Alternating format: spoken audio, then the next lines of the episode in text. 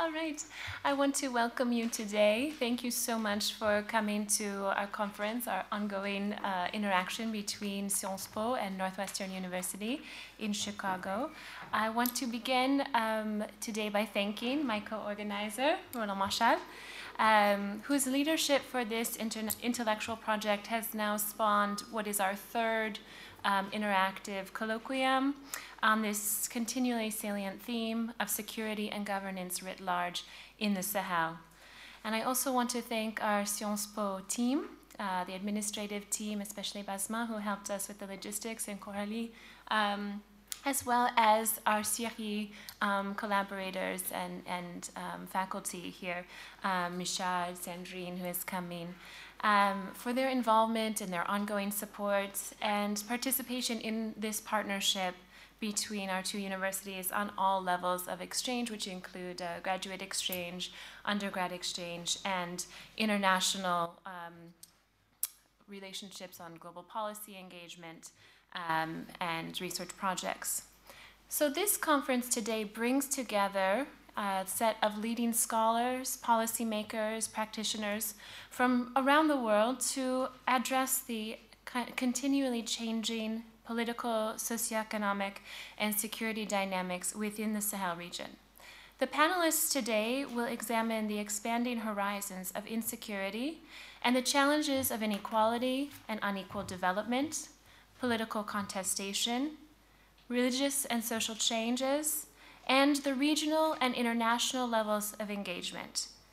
Indeed, our focus today on the region of the Sahel is driven in part by the international and regional discourse of recognizing this geopolitical domain, territory, even the imagination of this region as one kind of coherent entity, facing a set of potentially similar challenges interactive pressures, and coordinated responses. These are all questions of the degree to which we can think of the region as facing um, similar challenges.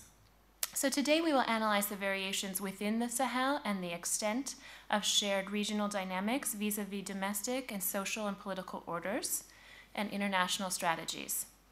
This will lead to a discussion of the wider implications of the trends for development, peace, and security in the region.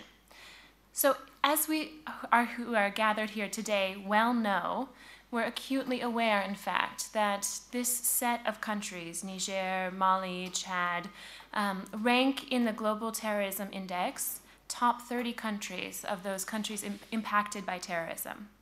Violence and growing state militarization are the results, with thousands who are driven from their places of re- residence, their homes, in search of peace and stability. The UN peacekeeping operation in Mali is already one of the deadliest live missions, and fatalities that are caused by terrorism um, by Al Qaeda have increased 12 fold in the last four years, while the region has also seen a rising number of attacks by ISIS. So, alongside the threat posed by the ISIS affiliated Boko Haram and the recent merger of Al Qaeda linked groups in the region, increases in the likelihood of further violence are exacerbated. And regional responses have focused largely on security at a cost to broader development needs, which then puts in motion a kind of set of cyclical repercussions, further exacerbating the fundamental challenges to peace and security for the population. So, there are a number of interlinking challenges that we will address today. The first is thinking about a set of humanitarian conditions, including human, human development index, a low level of development, which is also varied at the subnational level as well as across the countries. In many of the countries in the Sahel, an explosive population growth. So in the G5 alone, it is predicted to grow more than 250% by the year 2050.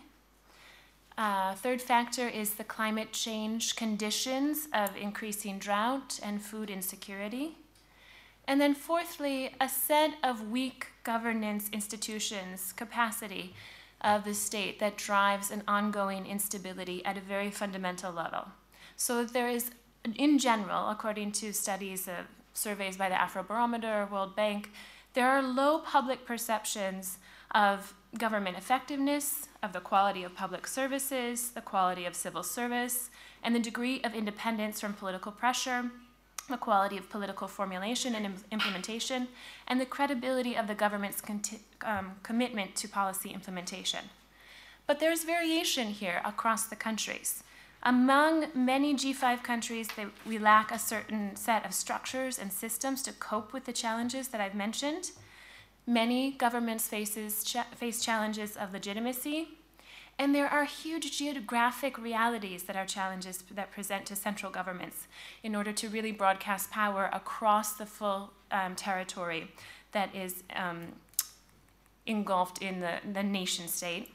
We know that borders are porous and lead to strong spillover effects of instability and extremism.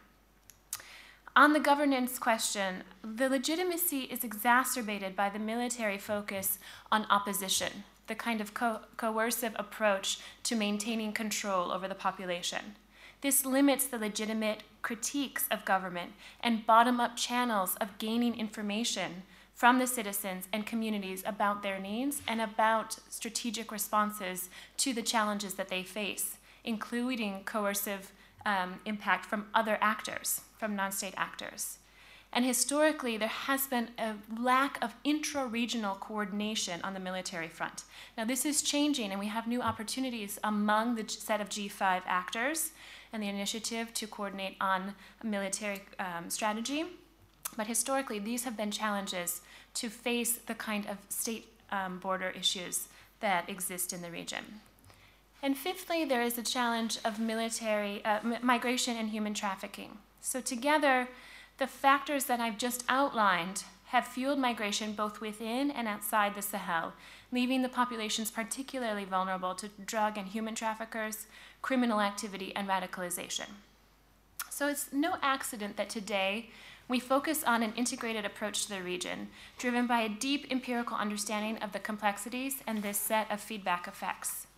We start by examining and indeed critiquing the very notion of radicalization in the region, the core drivers of this phenomenon, the varied forms that it takes, and its complex and nuanced consequences.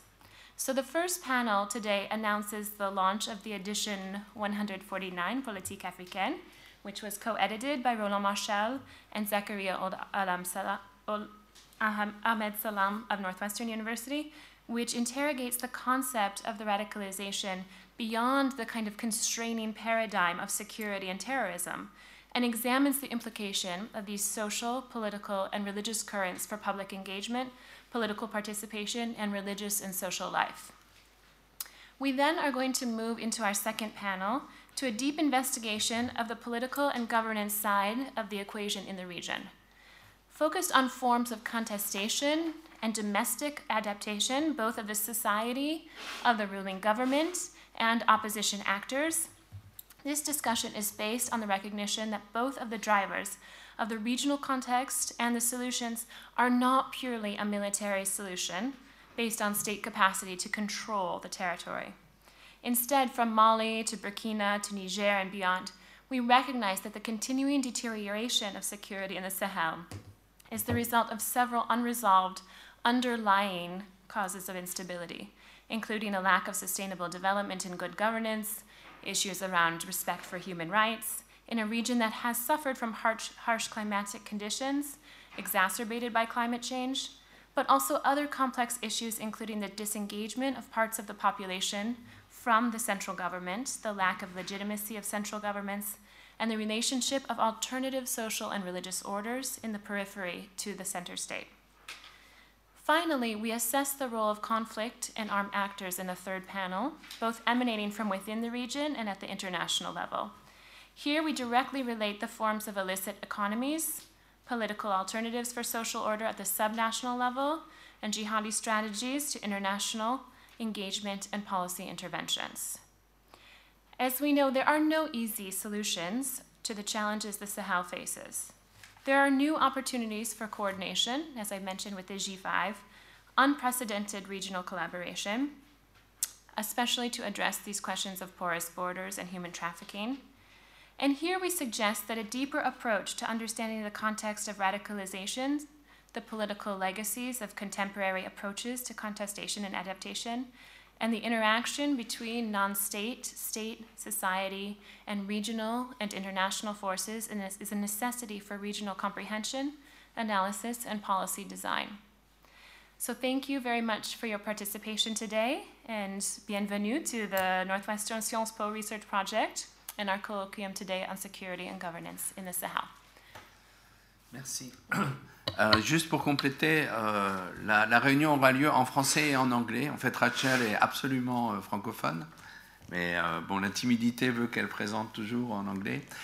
Donc, ne vous sentez pas obligé de parler anglais pour poser des questions si vous préférez la poser en français, ou inversement d'ailleurs. Hein. et de la même façon, les exposés seront en français ou en anglais, suivant la, volonté des, des, intervenants. Hein. Donc, là aussi, soyez le, le, bilinguisme, le multilinguisme, c'est en fait ça qu'on essaie de promouvoir, c'est pas la domination d'une langue sur une autre. Voilà, je vous remercie. Juste des, euh, des, choses tout à fait banales mais extrêmement utiles. Euh, pour ceux qui auraient des problèmes euh, de, de, sommeil, euh, il y a une machine à café là-bas. Il y aura, y aura une pause café après le premier panel, donc euh, soyez forts. Pour ceux qui sont mourants, euh, et qui essaye de, contaminer euh, l'ensemble de la Réunion. Il y a une pharmacie qui est à 50 mètres euh, rue, Jacob. Hein, donc, parce que je vois que déjà, il y a déjà une victime. et donc, deuxième chose. Troisième chose, et peut-être pas la moindre, il y a des toilettes qui sont de ce côté-ci. donc, vous pouvez sortir et et trouver les toilettes juste au rez-de-chaussée. Vous n'avez pas besoin de monter dans les étages, d'accord? Voilà, euh, on va maintenant euh, euh, envoyer Rachel et euh, commencer le premier panel qui, euh, comme le programme ne l'indique pas, euh, sera présidé par Richard Banegas et non Sandrine Perrault qui a eu un, une obligation de dernière minute et avec donc Paul Lubeck et Cécile Petit-Demange. Je demande. Et Roland Marshall. Oui.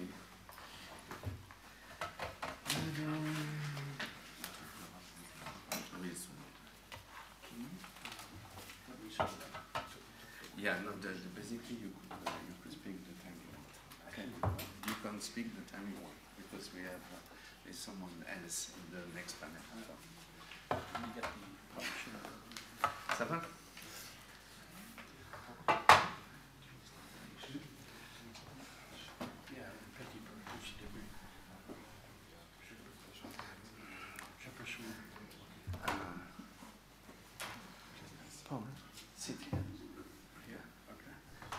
Anything, then if you need any transition, euh, disons 25 minutes, 20, 20 à 25 minutes. Non, on tiendra, parce qu'on peut avoir un peu plus de temps, on peut s'arrêter vers 11h25.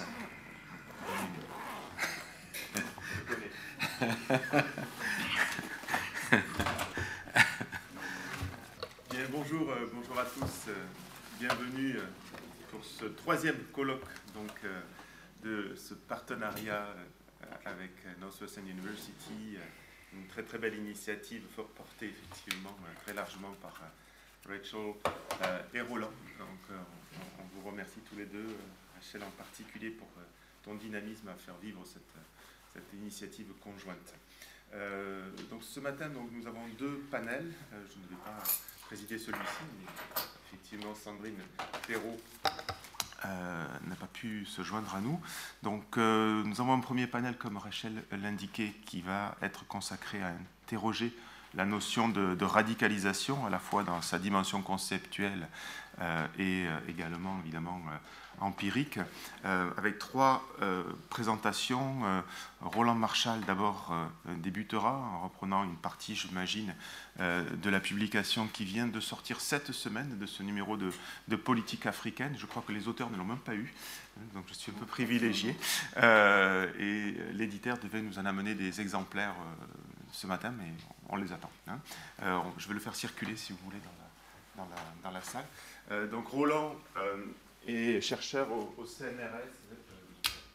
euh, ici au, CERI, spécialiste euh, de la corde de la RCA et, du Tchad également, qui a beaucoup travaillé sur les questions notamment de guerre, de violence, dans son rapport aussi aux dynamiques sociales et, religieuses. donc il va nous présenter, j'imagine c'est ça Roland aussi, la réflexion que vous avez eue avec Zekaria dans le, numéro de, politique africaine. Ensuite, euh, Paul Lubeck prendra la, parole. Euh, Paul est euh, professeur de sociologie et d'économie politique et directeur des études africaines à la John Hopkins University à Santa Cruz, c'est bien ça? À Washington, pardon. Euh, il a produit des travaux vraiment de, référence sur l'islam euh, au, Nigeria, euh, dans son articulation avec les transformations sociales, économiques, une économie politique de l'islam en quelque sorte au, Nigeria de, longue date, hein, pas simplement dans les dernières années, en rapport aussi avec les dynamiques urbaines, la transformation sociologique liée au commerce également. Euh, donc Paul euh, nous présentera ses, travaux sur euh, la démographie politique du, radicalisme chez les jeunes du nord Nigeria. Et enfin Cécile Petit-Demange qui fait sa thèse à l'université de Genève et avec le et en co-tutelle avec le HESS sur également la politisation de l'islam au, Tchad. Et donc, on vous remercie tous les trois de vos contributions, euh, une vingtaine de minutes chacun pour vos présentations afin de garder un peu de temps aussi pour euh, la discussion. Et uh, as we said earlier, uh, you are of course able to, to, to talk in English and we'll exchange, uh, exchange in both languages. Okay? Roland, tu, tu veux commencer? Écoutez, donc je vais essayer de, présenter rapidement et de façon sans doute un peu, euh, un peu simple l'introduction du, l'introduction du dossier euh, sur euh, la radicalisation euh, qui vient d'être publié par Politique africaine, donc dans ce numéro tout juste sorti. je voudrais juste rappeler que le texte que je présente, il a été écrit à quatre mains. Hein, et donc, même si c'est moi qui fais le plus de bruit, il ne faut pas oublier l'input de, de, quelqu'un comme Zakaria, qui a beaucoup travaillé sur, bon, qui a fait un livre excellent sur la Mauritanie, et qui, travaille évidemment, euh, qui continue à travailler beaucoup sur ces questions-là. Alors, pourquoi on a fait ça? Euh, C'est, je crois, on, est, on était tous les deux des, chercheurs parmi, d'autres hein, qui avaient beaucoup travaillé sur, sur l'islam politique hein, dans les sociétés africaines et on a été un peu euh, saisi par euh, la façon dont le, débat euh, sur la radicalisation a été mené en Europe, notamment en France, puisque tous les deux nous avons des attaches avec ce pays, mais, et également la façon dont ce débat très français, je dirais quelquefois européen, mais beaucoup moins, a été réinvesti en Afrique. D'où euh, euh, ce qui nous a semblé euh, fonder la, nécessité de ce dossier, c'était l'idée qu'il fallait peut-être prendre, réfléchir en chercheur et pas simplement en citoyen, et du coup ben, poser les questions en termes de chercheur, c'est-à-dire se demander ce concept c'est quoi, comment il est utilisé, à quoi il sert, est-ce qu'il aide à penser mieux la réalité ou est-ce qu'au contraire, il est euh, une façon euh, assez biaisée euh, de, d'essayer de comprendre ce qui se passe Et évidemment, la, difficulté supplémentaire, c'est que puisqu'il s'agit d'Afrique, on a d'emblée, on hérite d'emblée de toute une série de préconceptions sur ce que c'est l'islam africain ou l'islam en Afrique. Et, et d'une certaine façon aussi, on hérite d'une d'un donné euh, qui est l'existence euh, d'un certain nombre de conflits, notamment au Sahel, mais pas uniquement. Enfin, le Sahel, le Sahel francophone, parce que là, on voit quand même que l'impérialisme français, en tous les cas linguistique, se porte bien, puisque le, le Sahel est défini comme le Sahel francophone, bon, ce qui est quand même les géographes devraient euh, rentrer en résistance le plus rapidement possible et, quelques autres avec moi euh, qui travaillent sur l'autre partie d'Afrique euh, également, puisque ce sont aussi des sociétés sahéliennes. Donc, donc le, premier problème, donc c'est ce qui nous a semblé un peu fonder l'importance de, cette réflexion. Donc en gros, trois questions nous ont, nous ont mu. La première, c'était, bon, qu'est-ce que ça veut dire ce concept la radicalisation est un concept qui est utilisé en fait dans l'analyse des mouvements sociaux. Hein. Il, y a, toute une école française assez vivante, très dynamique, qui a, qui a travaillé là-dessus.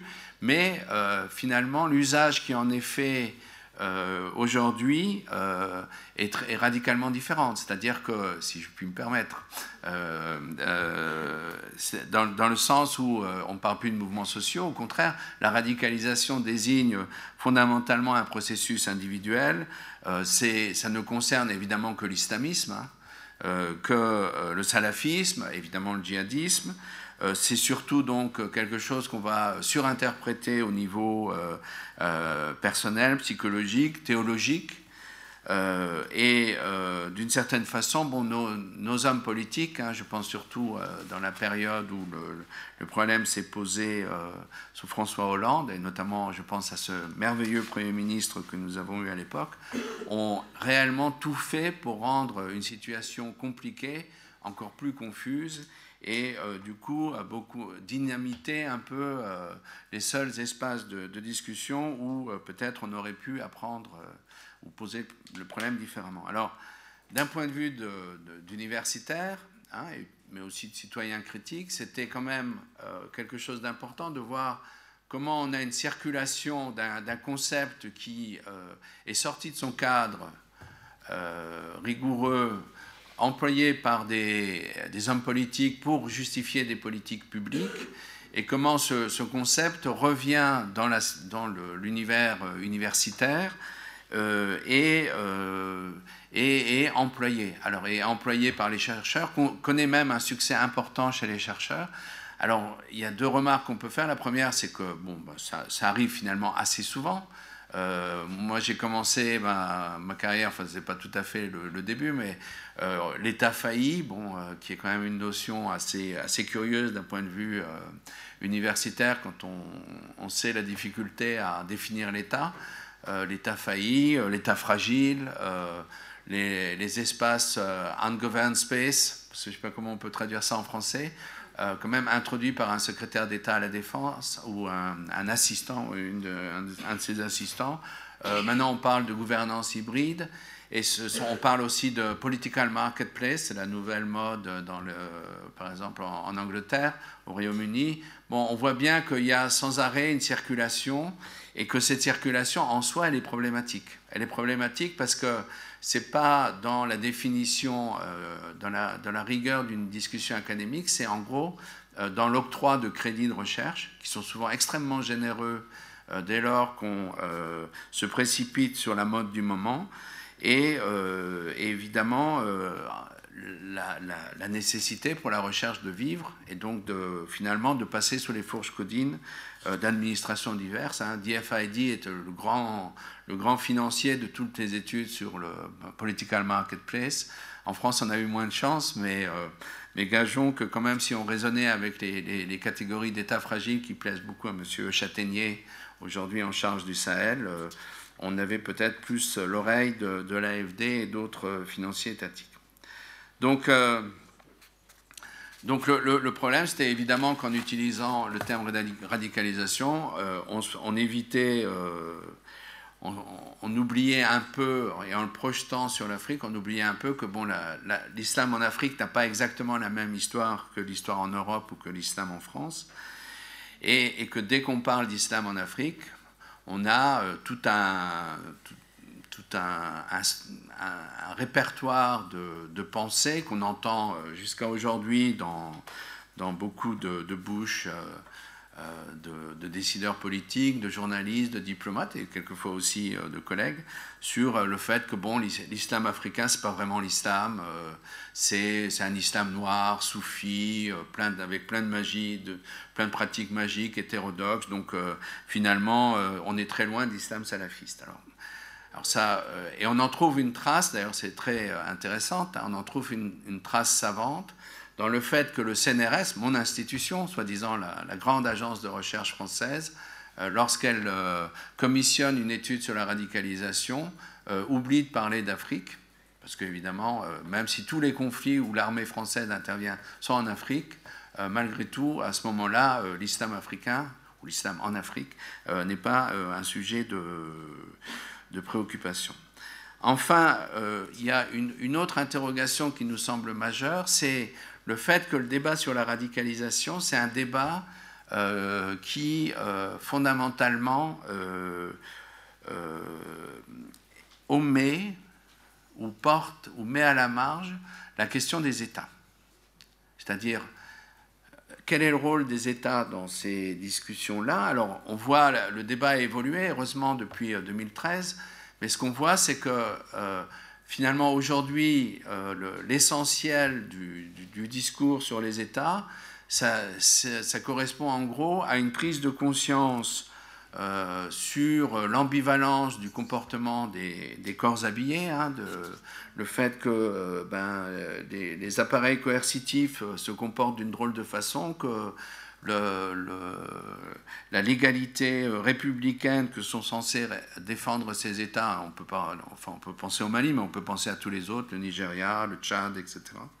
ben, que, que cette légalité républicaine, elle est quand même assez, assez contestable. On voit aussi que dans la réalité, ce n'est pas la moindre des contradictions de ce qui se passe euh, au Mali en termes de politique internationale. D'un côté, il y a tout ce, discours sur le soutien à l'état de droit, la reconstruction d'une armée républicaine, mais dans les faits, ce qu'on voit, c'est qu'on assiste à une, euh, multiplication, une prolifération une création de, milices euh, qui, qui, elles, sont les véritables acteurs de, la violence ou les véritables acteurs de la sécurité et d'une certaine façon, par leur simple existence et par euh, leur action, minent euh, le peu de légitimité souvent que l'État avait dans, certaines régions.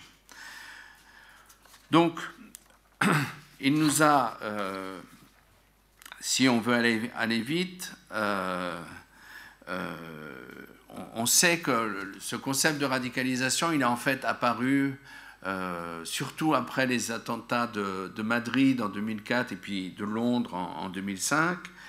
Euh, et, même ça, c'est intéressant parce que l'idée de, enfin, le, développement et le, succès de ce concept, ça a été fondamentalement euh, de, dire, il ne faut pas se demander pourquoi des actions terroristes sont pratiquées, sont, sont conçues, mais euh, il faut euh, comprendre comment. Et donc, euh, il y a une ambivalence réelle dans, cette posture, parce que d'un côté, comme tous les chercheurs ici qui ont travaillé sur des, sur des phénomènes violents, c'est extrêmement important de, voir cette violence comme un processus et pas simplement ramener un conflit à ce qu'on appelle les root causes, hein, les causes initiales, c'est au contraire de voir comment elles se développent. Mais d'un autre côté aussi, c'est un fantastique instrument de dépolitisation, puisque on ne se demande pas pourquoi les gens font ce qu'ils font, on se demande juste comment ils le font. Et c'est très frappant euh, pour moi euh, de voir qu'ils travaillent sur un, conflit en fait, qui, est bien plus, qui est plus ancien que, ceux du Sahel, puisque la, Somalie est à la fois une guerre civile depuis, depuis 25 ans et sans doute une, une guerre qu'on qualifierait ici de, djihadiste depuis, euh, disons, 2005 euh, ou 2006. Euh, c'est très intéressant de voir comment cette notion de radicalisation a produit une, une, dépolitisation de l'approche de ces mouvements armés qui n'en ont fait que des mouvements terroristes. Alors que ces mouvements-là, on le voit au Sahel et ailleurs, sont, sont plus que ça. Alors, une des, choses qui a été assez, enfin, une des choses qui est assez cocasse qu'on rappelle, c'est qu'évidemment, euh, quand on, euh, Rachel faisait allusion au G5, euh, il y a donc tout un vocabulaire qui s'est développé. Le, G5 Sahel a donc suscité une consultance pour essayer de trouver un, vocabulaire normatif pour évidemment décrire la radicalisation dans des termes communs à tout le monde, parce que chacun a ses propres définitions. Et alors, euh, je vous passe, vous lirez peut-être dans l'introduction, euh, parce que c'est un des paragraphes euh, quand même très drôle pour l'analyse d'une situation qui ne l'est pas. Mais, mais, surtout, ce qui est, ce qui est fantastique, c'est le fait qu'il s'agisse de définir des termes politiquement corrects en anglais ou en français, sans jamais se poser la question de la réappropriation dans les langues locales de ces mêmes concepts.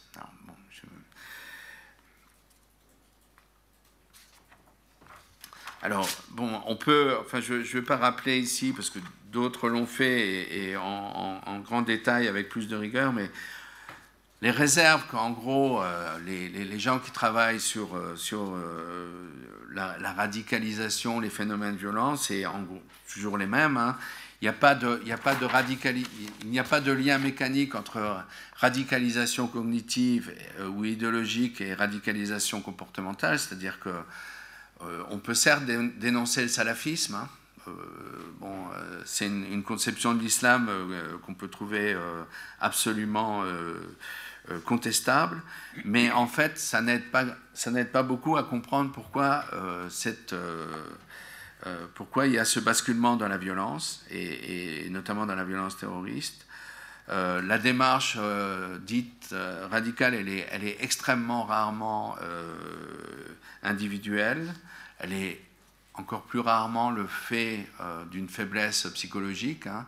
Donc, c'est pas la peine de euh, d'essayer d'aller par là. Et elle n'est pas non plus euh, liée euh, forcément à la marginalité ou à la précarité sociale. et enfin, contrairement à des explications tiers-mondistes, ce qu'il faut aussi constater, c'est que les victimes des attaques terroristes ne sont pas les nantis. finalement, très peu d'Occidentaux meurent d'attaques terroristes. C'est fondamentalement euh, les milieux d'où sont issus euh, ces, euh, les, gens qui organisent ces actions. Et donc, donc c'est pas une lutte comme certains de mes collègues essayent de le dire. C'est pas une lutte du Sud contre le Nord sous une forme nouvelle.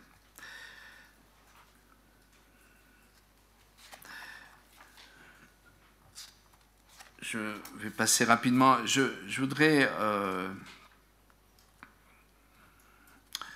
Euh, je voudrais dire aussi euh, ce, qui, ce, qui, ce, qui, semble euh, surgir et ce qui est sans doute la chose la plus, la, plus pertinente, c'est, si vous voulez, cette, cette dialectique qu'il y a entre des conflits qui sont souvent extrêmement locaux et une, un discours qui, lui, a une, volonté universaliste pour quelqu'un qui a travaillé sur des conflits euh, dans, la période précédente, je ne trouve pas que ce soit quelque chose de fondamentalement nouveau. Ce qui est nouveau, c'est le fait que euh, ce discours soit religieux et euh, que d'une certaine façon, ce discours procède d'une remise en cause d'un certain nombre de, de postulats de l'État postcolonial euh, et c'est ça qui, euh, de mon point de vue, lui donne une, euh, une dimension autre. Alors évidemment, en Afrique, ça pose, ça s'appuie de nouveau sur des, des conceptions discutables. Alors j'ai parlé de cette idée d'un islam noir qui serait rétif à toute radicalisation. Mais il y a aussi autre chose qu'on retrouve très souvent et qui a donné lieu d'ailleurs à un ouvrage qui a eu pas mal de succès en France, euh, à, cette idée que finalement le, salafisme, c'est l'argent du Golfe. Et, euh, donc c'est une, conception de l'islam qui est complètement extérieure à l'Afrique. Alors là aussi, euh, si on regarde l'histoire du continent africain dans les trois derniers siècles, on, est obligé de constater que ce n'est pas exactement vrai. Et là aussi, ça pose un problème de méthode, c'est-à-dire que euh, même si on parle des ONG islamiques, parce que ça a eu un certain succès pour expliquer les radicalisations, il y a quand même un problème qu'il faut se poser, c'est que euh, les Européens, par exemple, et mon pays en particulier, euh, ont dépensé à certains moments beaucoup d'argent pour essayer de créer la démocratie, de susciter la démocratie, les organisations de la société civile. Mais les acteurs de, ça, ça a été ce qu'on a appelé les organisations de la société civile. Euh, et donc, euh, ce salafisme porté par les ONG internationales euh, du Golfe, c'est aussi un salafisme qui est porté par des acteurs locaux. et donc, il y, a toute une réflexion à avoir sur ce point de vue-là. Une, autre chose qui, moi, m'intéresse beaucoup, peut-être à cause de mon terrain, mais je crois que c'est beaucoup plus, euh, c'est une remarque qui vaut pour euh, d'autres situations, c'est euh, la, crise de la citoyenneté et, je dirais, la, crise de l'idée républicaine. et ce que, personnellement je, vois sur les, les, terrains que je connais le mieux, c'est comment ces organisations portent aujourd'hui un certain projet euh, de républicanisme ou de, d'égalité citoyenne euh, qui, en fait, euh, a peut-être pu exister dans l'histoire de ces, des États, mais a été remis en cause de fait par les développements historiques, les développements politiques intérieurs. Et évidemment, ce rapport entre situation et conflits locaux et discours universalistes, elle a euh, elle incite à une grande prudence. Pourquoi? Parce que si vous regardez toute une littérature sur euh, sécuritaire, euh, c'est une littérature qui finalement réduit ces organisations-là à leur référence, notamment d'ailleurs leur référence au discours qui tiennent sur les réseaux sociaux. Et donc, bon, Shabab, c'est affilié à Al-Qaïda. C'est ça la définition de Shabab. Euh, bon, euh, moi, ma définition de Shabab, c'est euh, Shabab est une organisation islamiste radicale qui est le produit de 25 ans de guerre civile. C'est pas exactement la même chose. Ça veut dire qu'on on, ne peut pas le situer. Et ça pose un autre problème, et on, on viendra dessus cet après-midi. je pense c'est cette idée que les mouvements djihadistes finalement sont tous les mêmes, alors que justement, il faut introduire euh, cette importante nuance, que, et je, fais toujours référence à, George Kennan, euh, donc, qui est l'ambassadeur américain à Moscou, qui a défini les termes du containment, qui expliquait que les partis communistes en Europe, euh, évidemment, ils étaient tous communistes, mais en même temps, ils étaient tous différents les uns des autres.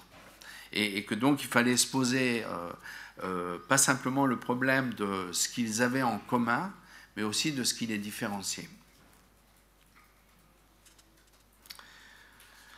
Alors, sur la question des États, parce que je crois que ça, c'est peut-être euh, une des questions essentielles et, on pourra en regarder, euh, je voudrais dire juste trois, points. Le premier, c'est quand on est, quand on est des chercheurs de terrain, comme, euh, pratiquement tous les gens qui sont dans, ce panel, ce qu'on voit, c'est que la radicalisation dont parlent les populations, c'est pas la même que celle dont parle la communauté internationale.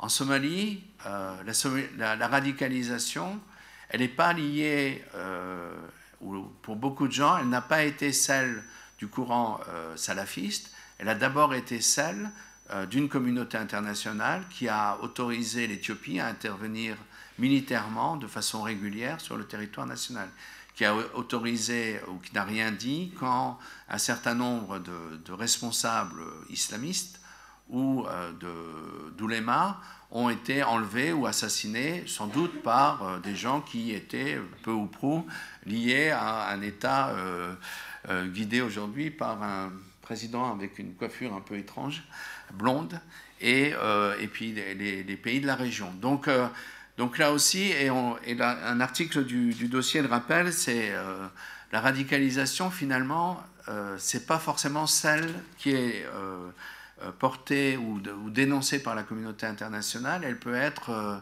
euh, quelque chose de beaucoup plus subtil. La deuxième chose, c'est que, évidemment, ce qu'on voit au niveau des États, c'est que les organes de sécurité dysfonctionnent de façon massive et que finalement la communauté internationale ne réagit pas beaucoup à ça. C'est-à-dire, moi je suis frappé euh, et je le dis euh, en béotien, c'est-à-dire juste un chercheur qui ne travaille pas sur cette zone de façon prioritaire.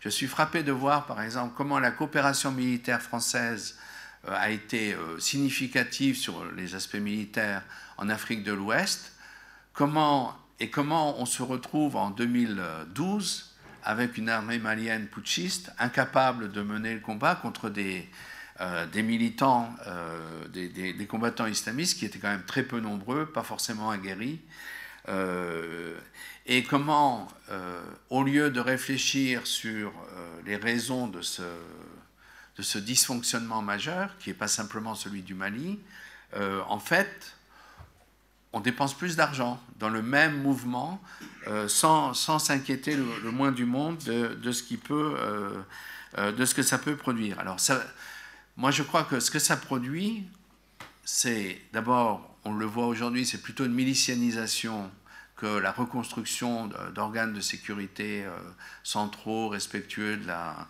légalité républicaine.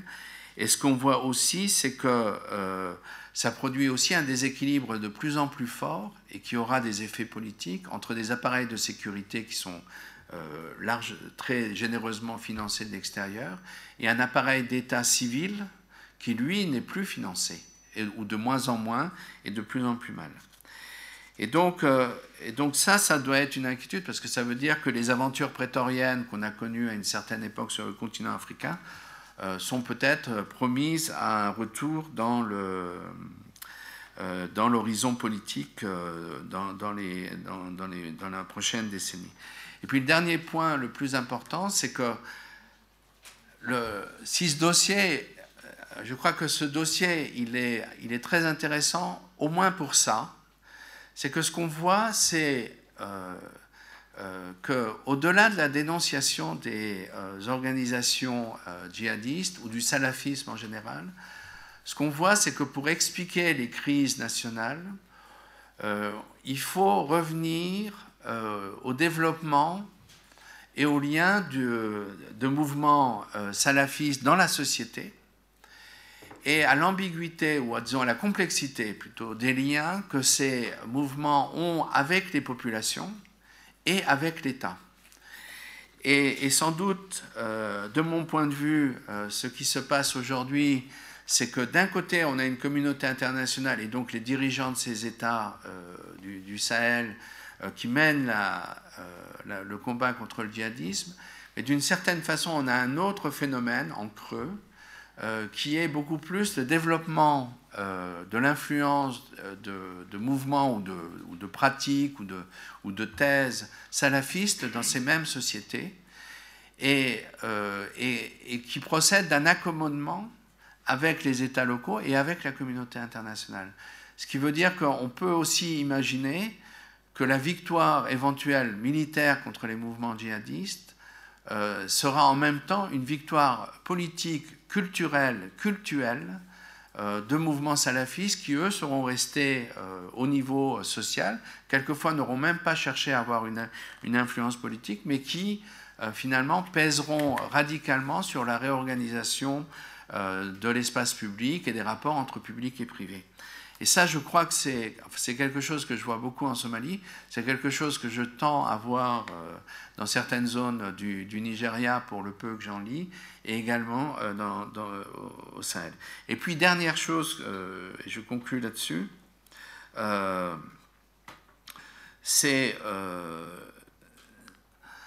qu'il faut qu'on se pose le problème aussi il, y a, beaucoup de questions que, cet usage de la radicalisation euh, exclut. Je crois, personnellement, il y en a deux que j'aimerais euh, souligner. Le premier, c'est euh, bon, la dernière chose. La dernière chose qui est double, qui est d'une part la, conclusion de la conclusion, c'est que d'une part, comme je le disais à un moment, ces mouvements dits djihadistes, dits radicaux, font autre chose que poser des bombes et tuer des innocents il faut se poser le problème de qu'est-ce qu'ils font. Et c'est en fait euh, quelque chose d'assez euh, important à analyser. Et la deuxième chose, c'est euh, aujourd'hui, on est en train, en Afghanistan, on est en train de.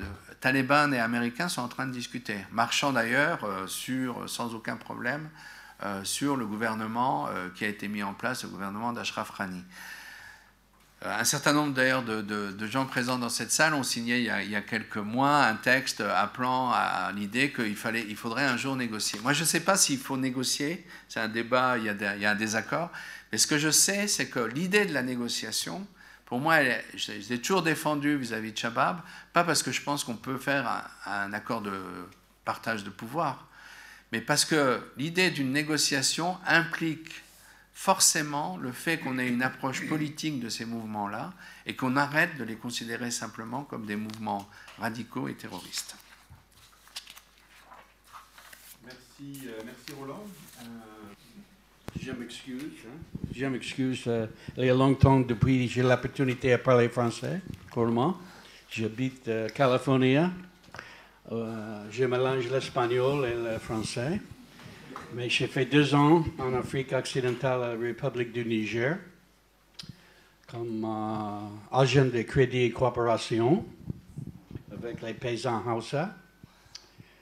Euh, on a dit euh, c'est mes pri- premiers euh, doctorats en réalité de le paysan hein, en Bruce. Après deux ans, euh, j'ai euh, j'ai fait euh, histoire et anthropologie et économie politique à Northwestern. J'ai fait cinq ans là-bas. J'ai fait euh, mon recherche euh, pour deux, deux ans à Kano, Nigeria, sur la relation de l'industrialisation et la politique euh, musulmane. Uh, and I think I will speak English for the more complicated discussion as I wait for the technology. So we'll wait. I, ha- I have plenty of things to say, so I'll just move into English. Okay, let me pick it up. Okay, okay, so I know uh, you're a media generation and you prefer graphics and images, so I'm attempting to uh, to pander to your interest in uh, images and that. Is there a, a click? No. Okay, I'll try these. Yeah. Okay. Okay. So, I, I want to talk today about uh, the relationship of large scale structural change and radicalization. Uh, I am fully uh, capable of discussing Boko Haram in Nigeria and Niger and discussing Salafism, Takfir, uh, rel the relationship between different linkages with the International Islamic University in Medina for Boko Haram. But today I'm working on, I want to share my research where I try to bring a hyperstructural argument uh, focusing on the demographic structure of the Sahel that was referred to earlier. And I'm going to focus on Nigeria. Now, Nigeria uh, will be the third largest country in the world in population after India, China. It'll displace the US in 2050. It's very important to understand Nigeria in relationship to the Sahel, despite the appropriation of the discourse of the Sahel by the uh, French uh, imperialists that was, that was pointed out by uh, Roland. Uh, the border is completely open between Niger and Nigeria. I know because I lived on it. Uh, the relationship between Niger and Nigeria is historically and ecologically uh, uh, symbiotic. It will always be there. The majority of the people of Niger are Hausa speakers, perhaps 55, 60 percent. So it's regardless of uh, the divisions, Malpartier, uh, this is important to see the linkage. And at, I'll talk about the problems in Nigeria, and then I'll talk about, uh, I think, the advantages of Niger with regard to security. So the major problem, those of us that work in Ni- northern Nigeria, uh, the Muslim region of, Ni- of northern Nigeria, and I'll show you some maps, is you have uh, a multi-dimensional crisis, right, uh, and a uh, collapse of governance, elementary political structures and responsibility. The, you have states that are completely incapable of delivering uh, services. You have an environmental, ecological crisis between herds people, herders, pastoralists, and farmers. Have a gigantic youth bulge where approximately 65 to 70 percent of the population of the northern states, which I'll show you in Nigeria, are below the age of 30. And as you know, radicalization is most likely before you're 30 because after 30, uh, you don't have the same expectations from other human beings, right? The incapacity of institutions to provide livelihoods, dignity, and hope is uh, enormous. And gender relations is something I will look at also. Uh, let me see if I can get the. Is this yeah? I'm, it's is mo- this isn't moving in the way I want. Yeah. Uh, okay. There's me see. Yeah. Uh, okay. Um, let me just look at this momento. One moment. Okay, so what I wanted to begin here after that is uh, the demographic crisis uh, of uh, the Sahel in northern Nigeria is correlated with a extraordinary explosion of violence within the last two generations in Nigeria, where you had a quantitative increase in violence by youth against representatives of elder generations. It, it is marked by enormous cruelty, the use of girls under the age of 10 for suicide bombers, for public humiliation, for videos promoting it with, under Boko Haram.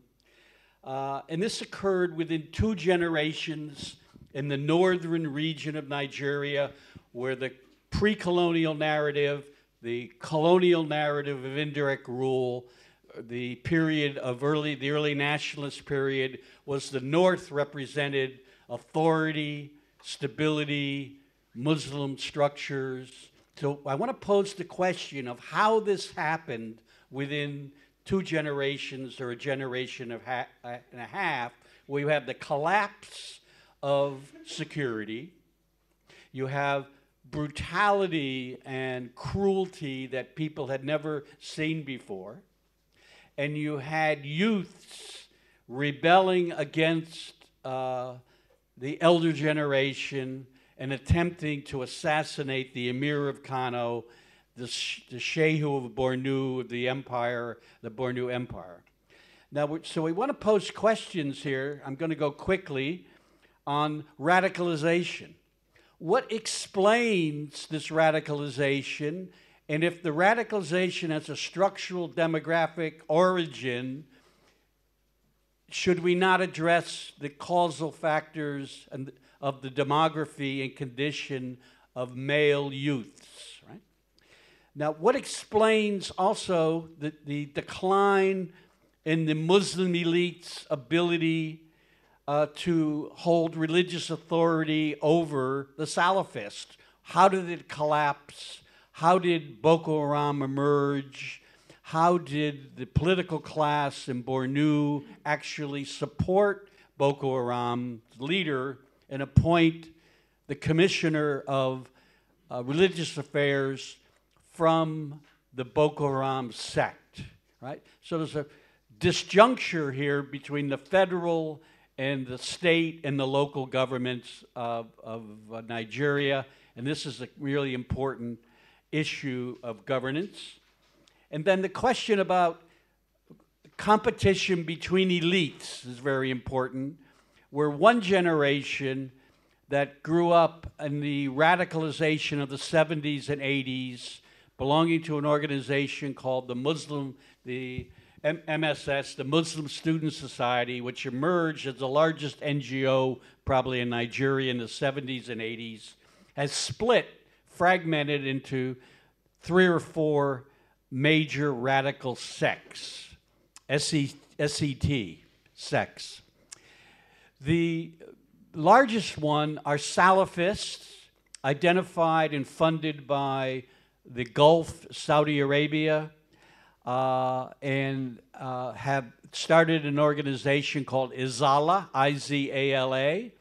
They have now fragmented into Izala A, Izala B, B practices takfir, Izala C is a group that is more Hanbali and more Saudi in its orientation. And the last one was Boko Haram. Right? Boko Haram, Muhammad Yusuf was the youth leader in Maiduguri of the large of the, Azala group. Another important sect in the fragmentation of authority are Shia, Shiism. There are perhaps four million Shia now in northern Nigeria, and they are have a uh, separate doctrine, a separate link with the Iranians, so that Nigeria is a frontier of international proselytization, uh, pro- uh, searching for new uh, political movements. The other important issue is with the radical uh, Boko Haram and other groups, they're clearly engaged in criminal activity. So you've had the proliferation of gangster jihadism and uh, criminal behavior in northern Nigeria. Uh, currently, the Nigerian military is using uh, Alpha bombers and uh, helicopter gunships to attack uh, bandits in Zamfara State in August, September, also in uh, Kaduna State. This is an example of the decay of the state and the dis- decay of the capacity to govern.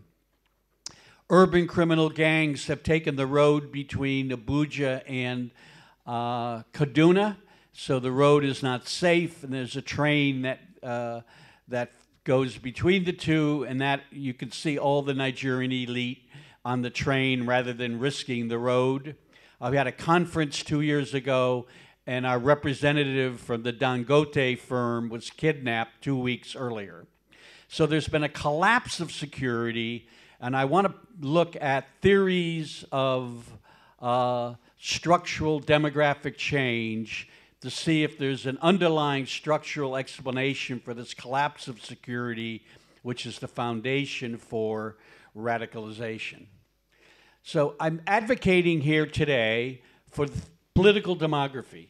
So political demography is a technocratic uh, American discipline uh, founded by someone named Jack Goldstone. Uh, and it argues, who was at Northwestern when he finished this book, uh, Revolt and Rebellion and Revolt in the Early Modern World, and won a prize in 1991. So the, the, the, the uh, it's essentially a method and a framework. It's not a theory that explains the same outcome and looks for a universal pattern. R- rather, it's a way of conceptualizing three or four major variables and then looking at the conjuncture, the interaction of the three or four variables in a particular situation. So, the first concept is the importance to understand that rapid population growth lowers state capacity to govern and provide for the needs of youth. The age structure, the number, the proportion of the population under the age of 30 explains the variance. There's a large number of quantitative or descriptive studies that point this out that political instability and conflict and violence is correlated with the proportion of your population that's under 30. The youth bulge is what this is called. There's a high proportion of the youth uh, in- northern Nigeria, between 60 and 70 percent, that are under 30. Political demographers focus on how age structure undermines institutions, state governance. Strong states, however, may have the capacity to manage youth bulges. So it's not Malthusian and not uh, deterministic in an absolute sense. It's a condition that leads to instability and radicalization by the sheer way in which young male overwhelm existing institutions. There's a shot of the book. Now, Goldstone sees population as an indirect cause of state failure. I mentioned his model is conjunctural, and he looks at three important uh, uh, conditions. The first is a financial crisis uh, brought about by revenue deficits, a fiscal crisis. That condition is gradually becoming apparent in Nigeria because the population is rising and the rent, the oil rent from oil exporting and natural gas is, is static, hence it's declining in a per capita way. The second is the importance of elite differences in elite competition for access to the state and access to rents. The emergence of Izala against the uh, more conservative, traditional elite is central. They demanded returning to Sharia criminal law in 2000. That undermined the unity of the North, and no one in Nigeria would vote for anyone who was advocating uh, hudud or uh, traditional standards of criminal law. When Buhari was elected he, in 2015, he never mentioned Sharia law. So divisions within the elite are important for uh, the collapse of states and state insecurity, according to Goldstone's theory. Third, conditions like rapid urbaniz- urbanization. Uh, it's important for uh, mobilizing groups, economic insecurity, and other issues. Now, the, the, the last point that uh, Goldstone makes is why I'm here today.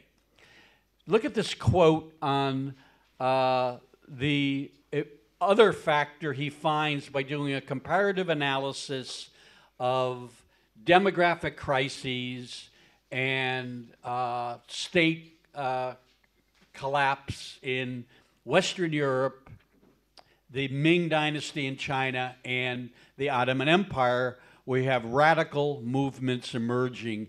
And that is the attachment to heterodox, radical religious movements that then become important for mobilizing populations against the dominant elite. Uh, it is an empirical finding on the part of Jack Goldstone. He's neither a social movement theorist, uh, extremely anti Marxist, and anti structuralist, uh, and not a sociologist of religion. This is an empirical finding that I found fascinating, and it certainly fits the rise of Boko Haram and other radical sects. So, Goldstone, I'm going to go quickly here, argues that it's an indirect cause. I went over this. It's important to see how e- religious radicals and elites lead hyper uh, correct rectification campaigns. Salafism would be a great example of one, but they're found elsewhere. Uh, this is the map of the states of northern Nigeria. The dark green ones are the ones that implemented Sharia law in 2000, criminal law. Uh, the boundaries that are dotted gives you the uh, uh, the uh, area uh, of uh, of Sharia states. the proportion Muslim is in the color, and the black line on the bottom shows you the old former northern region. This is a, a, slide when we were going to talk about Boko Haram. Uh, I am not optimistic, uh, no matter how many European armies come to the Sahel, that they'll ever be able to abolish Boko Haram in this region. If you look at the Lake Chad area, the lake grows and shrinks during the rainy season, creating different islands. And here, as you go by the Mandara Mountains, in this area here, is where Boko Haram is deeply ensconced and be very difficult to extract them. So it's highly unlikely uh, a military solution will be able to deal with it. Currently, the northern part of the state of Borno here is no man's land. No, uh, you have fortified local government areas. 50% of the population lives in the city of Maiduguri. uh, and Boko Haram has not uh, gone away, regardless of the statements by Buhari. So let's look at the demographic crisis. Does it exist as described by a condition for radicalization according to Goldstone? So here's a summary. Uh, the fertility rate the, is, was 7.4 in uh, uh, 2008. That's the best survey, the Health and Demographic Survey, very reliable. It correlates almost perfectly with the uh, the departments, regions of Niger. Uh, this is referred to as a stalled demographic transition uh, it, by demographers. Uh, the population uh, is about 3.1 uh, percent growing, and this will double in about 22 years. So the scale of the demographic crisis that the Sahel is going to experience cannot be underestimated. It has to be addressed directly, and that means raising the status of girls and women. Uh, there's a whole set of other issues that I'll talk about. I mentioned uh, Shiism, and we'll talk about how the institution of marriage and a family is impacted by a demographic crisis if you use Goldstone's uh, methodology. Here is, uh, the, you will note this graph. This is a population projection uh, by the UN. I think it's accurate up to 2050. And Africa will be the only region of the world that will be growing in population. Right? So there's advantages and challenges in this population growth. Uh, there's a shot of what the dem- demography looks like in color. And here is Nigeria, leading all African countries in growth, which I mentioned. Now, what we did here to try to estimate the Sharia states, the world champion, of course, is in, in fertility is Niger, and that's the red, red line. The green line is the average in Nigeria, and the gold one is the uh, states, the Sharia states, the Muslim majority states that implemented uh, Sharia law, which is a proxy variable for uh, Muslimness. Here's the distribu- Here's the fertility rate in uh, 2008 uh, by region, so-called zones of Nigeria. Notice in the southwest, uh, the most developed by Lagos, the fertility rate is significantly lower. It is now below four, where it's probably seven in the northwest and seven in the northeast. This is going to transform voting blocks. The number of people in Nigeria will be increasingly coming from the north. And as incomes rise in the south, because of their ability to adjust to globalization and other factors, this is going to produce political tensions between Muslim, Christian, and North South in Nigeria, which will affect the Sahel. Here's a, a graph that show, shows you the uh, importance of keeping or supporting girls to stay in the secondary school. Uh, in 46% in uh, the Sokoto, for example, of women, girls, 14 to 18 have had a child or uh, are, are pregnant. More on contraception. I'm going to go quickly because we're running out of time. Uh, all pointing out the consequences of a demographic crisis that they're experiencing. Poverty. I want to talk a little bit about the raising the status of women in dealing with education. This gives you a shot on why uh, it would be difficult and why there needs you need to prioritize in policy terms the status of women and girls rather than kinetic security. More on, on polygamy and marriages.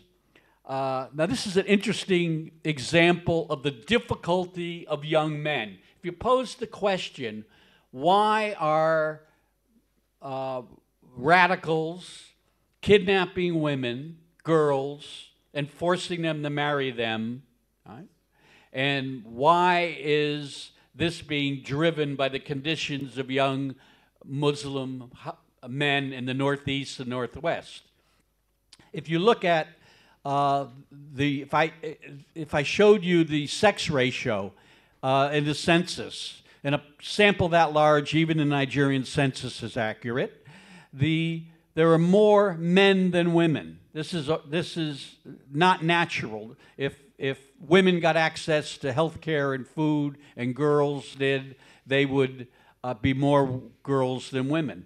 Marriage, polygamy, if, if 25% of the men with low incomes are marrying, have two or more wives, that makes it extremely difficult for poor or modest income young men to ha- be able to generate the bride price to be able to marry. This is a major problem, and it shows up very well in this data.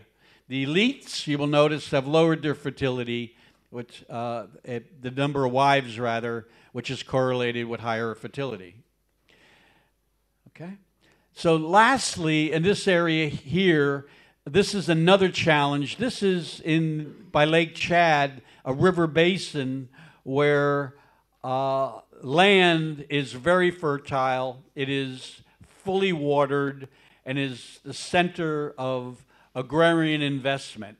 This is now being challenged by peasant farmers who will be forced to give up their land and paid compensation in order to have large scale integrated sugar and rice cultivation, which on one hand is necessary for the Nigerian uh, urban population, which is moving towards 50%, but it'll be another force driving more conflict uh, driven by uh, displaced peasants.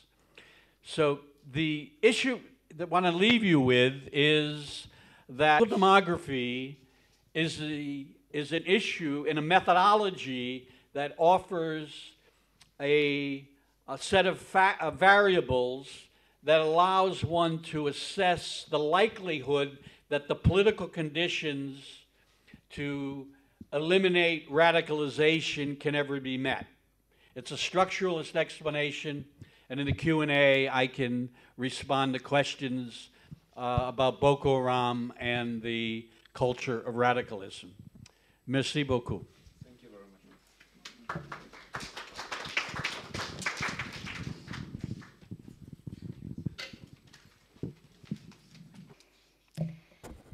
Merci beaucoup tout d'abord de m'avoir euh, invité à participer à ce, colloque. Alors au travers de cette, de cette, étude, je voudrais éclairer des enjeux de pouvoir sous-jacents à la labellisation radicale qui, comme l'a euh, souligné euh, monsieur, enfin, qui, comme, qui, comme l'a souligné Roland pardon, en introduction, cache bien souvent la nature politique d'un conflit donné. Ici, je m'appuierai sur l'exemple tchadien.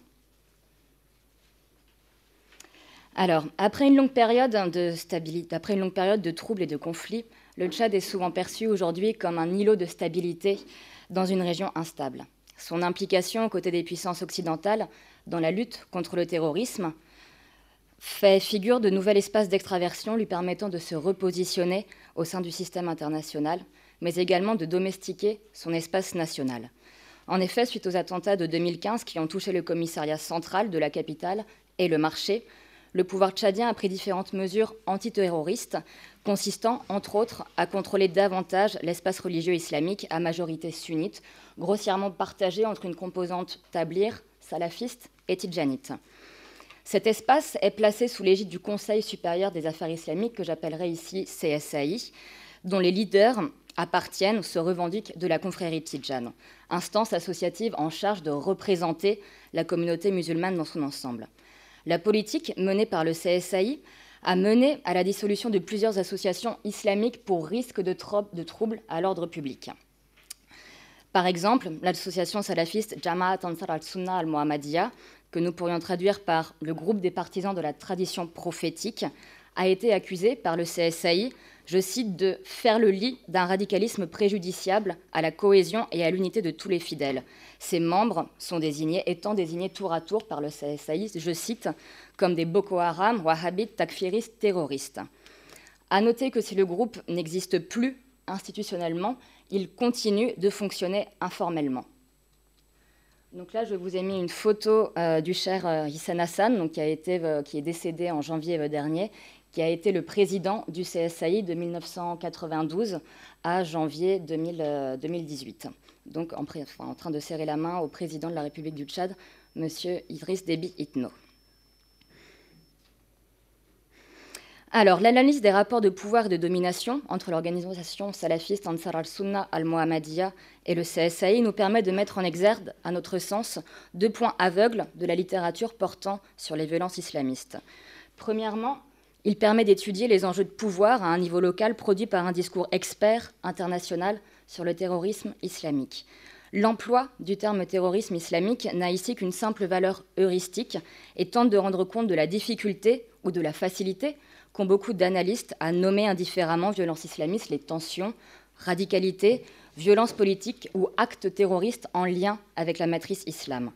Dans cette perspective, le concept de radicalisation est le paradigme principal pour comprendre le risque terroriste, en cela qu'il serait nécessairement le prélude à la, violence, conception notamment cristallisée par le rapport de Stilbrand Bass, Radicalization in the West, The Home Gun Threat. Or, tout comportement radical n'est pas forcément violent, et établir un lien d'automaticité entre conduite religieuse stricte, ici le salafisme sous les traits de l'organisation Ansar al-Sunna, et activisme violent, relève d'un dangereux raccourci. C'est pourtant cette approche, confondant religion intensive et radicalité politique, qui est réappropriée par les élites tchadiennes.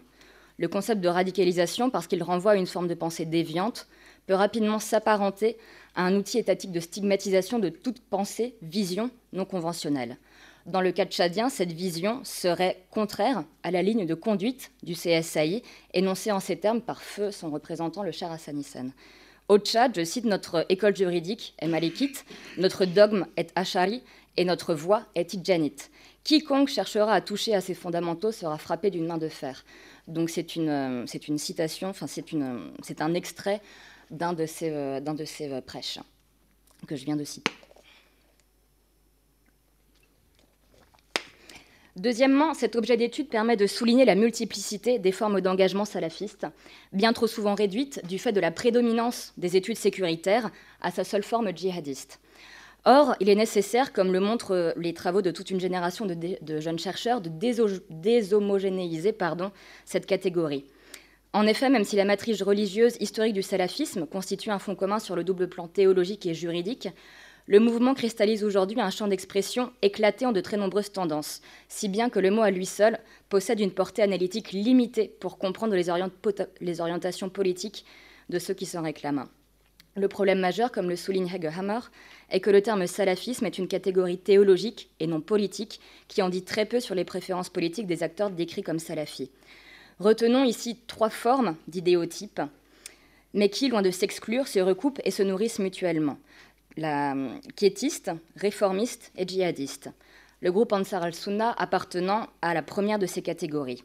Ces actions, pour les reprendre les termes d'Egerhammer, sont justifiées par une orientation morale caractérisée par le désir de changer le comportement social des musulmans dans un sens plus conservateur et littéraliste, et un discours soulignant la corruption morale et la déviance des sociétés contemporaines musulmanes. Les récits identifiant la radicalisation au terrorisme islamique définissent alors un ensemble d'opportunités discursives et politiques, tant pour les acteurs étatiques que religieux, réajustant les frontières spatiales et sociales du territoire cultuel musulman tchadien. La question est alors de voir les articulations entre mobilisation d'un discours aux prétentions internationales sur la violence islamiste et d'autres formes de rationalité propres aux configurations du pouvoir local tchadien. Autrement dit, comment la perspective internationale, ici osons le mot occidental, qui associe religiosité affirmée et extrémisme violent, est réappropriée par les élites religieuses et politiques tchadiennes. Par discours international, ici, j'entends la recherche d'un consensus sur le demande des attaques du 11 septembre pour expliquer le terrorisme religieux. Demande, émanant, demande politique émanant des agences gouvernementales américaines et européennes, conduisant à la construction d'une catégorie d'experts du terrorisme islamique comme producteurs de, normes du parler et agir musulman légitime. Pour répondre à ces questions, j'ai effectué deux terrains de recherche en février 2017 et 2018 et a mené une trentaine d'entretiens avec des fidèles et chers salafistes comme Tidjanit, acteurs institutionnels, acteurs associatifs islamiques, acteurs internationaux du développement, et me suis appuyée sur différentes sources secondaires. Ces observations m'ont mené au résultat suivant. Tout d'abord, la dépendance de l'État tchadien vis-à-vis d'une communauté internationale sensible aux questions de radicalisation religieuse lui permet de légitimer ses tentatives autoritaires sur le champ religieux à travers le CSAI. La rivalité religieuse entre le courant tidjanite, dont se réclame le Conseil, et le salafisme, jusque-là peu instrumentalisé, acquiert alors une valeur dans l'espace politico-religieux tchadien, permettant au CSAI de légitimer son monopole de la gestion des biens du salut et de l'exercice légitime du pouvoir religieux. Pour comprendre cette stratégie, il est nécessaire de revenir rapidement sur le statut ambigu du CSAI. S'il est considéré dans les textes comme un organe non, gouvernemental en charge des orientations islamiques du pays, le capital symbolique et matériel qui lui est associé dépasse largement les seuls intérêts religieux. La nomination du président du Conseil, de manière discrétionnaire par le président de la République lui-même, dénote une pénétration, un chevauchement des intérêts politico-religieux. Suite au décès du Cher en janvier dernier, c'est bien la classe politique, aidée des agents de l'Agence nationale de sécurité, qui a nommé ou qui a recomposé les 21 membres du Conseil supérieur des affaires islamiques, de manière totalement opaque. Responsable jusqu'en 2005 de la politique étrangère islamique du pays, le CSAI détient également le monopole des fonds des ONG islamiques internationales, dont il est l'unique redistributeur. Donc tout organisme religieux doit être validé préalablement par le CSAI pour avoir accès aux flux de financement internationaux, au risque d'être taxé de terroriste s'il refuse finalement de prêter allégeance. À titre, euh, d'exemple, en 2016, dans la région du Guéra, la région centrale, une ONG coétienne finançait la construction d'une madrasa, une école coranique, à la demande du député de la région, sans passer par l'aval du CSAI régional. L'affaire remonta au niveau national et provoqua un conflit ouvert entre le, député et le cher Hassanissen, l'un accusant l'autre de faire le lit du wahhabisme. Le CSAI national suspendit la construction de la madrasa sans toutefois qu'un quelconque lien avéré avec des orientations ou des activités terroristes n'ait été clairement, euh, souligné. Cette anecdote, finalement, est révélatrice du processus de, normalisation des prérogatives accordées au CSAI légitimée par la lutte contre de potentiels foyers de radicalisation.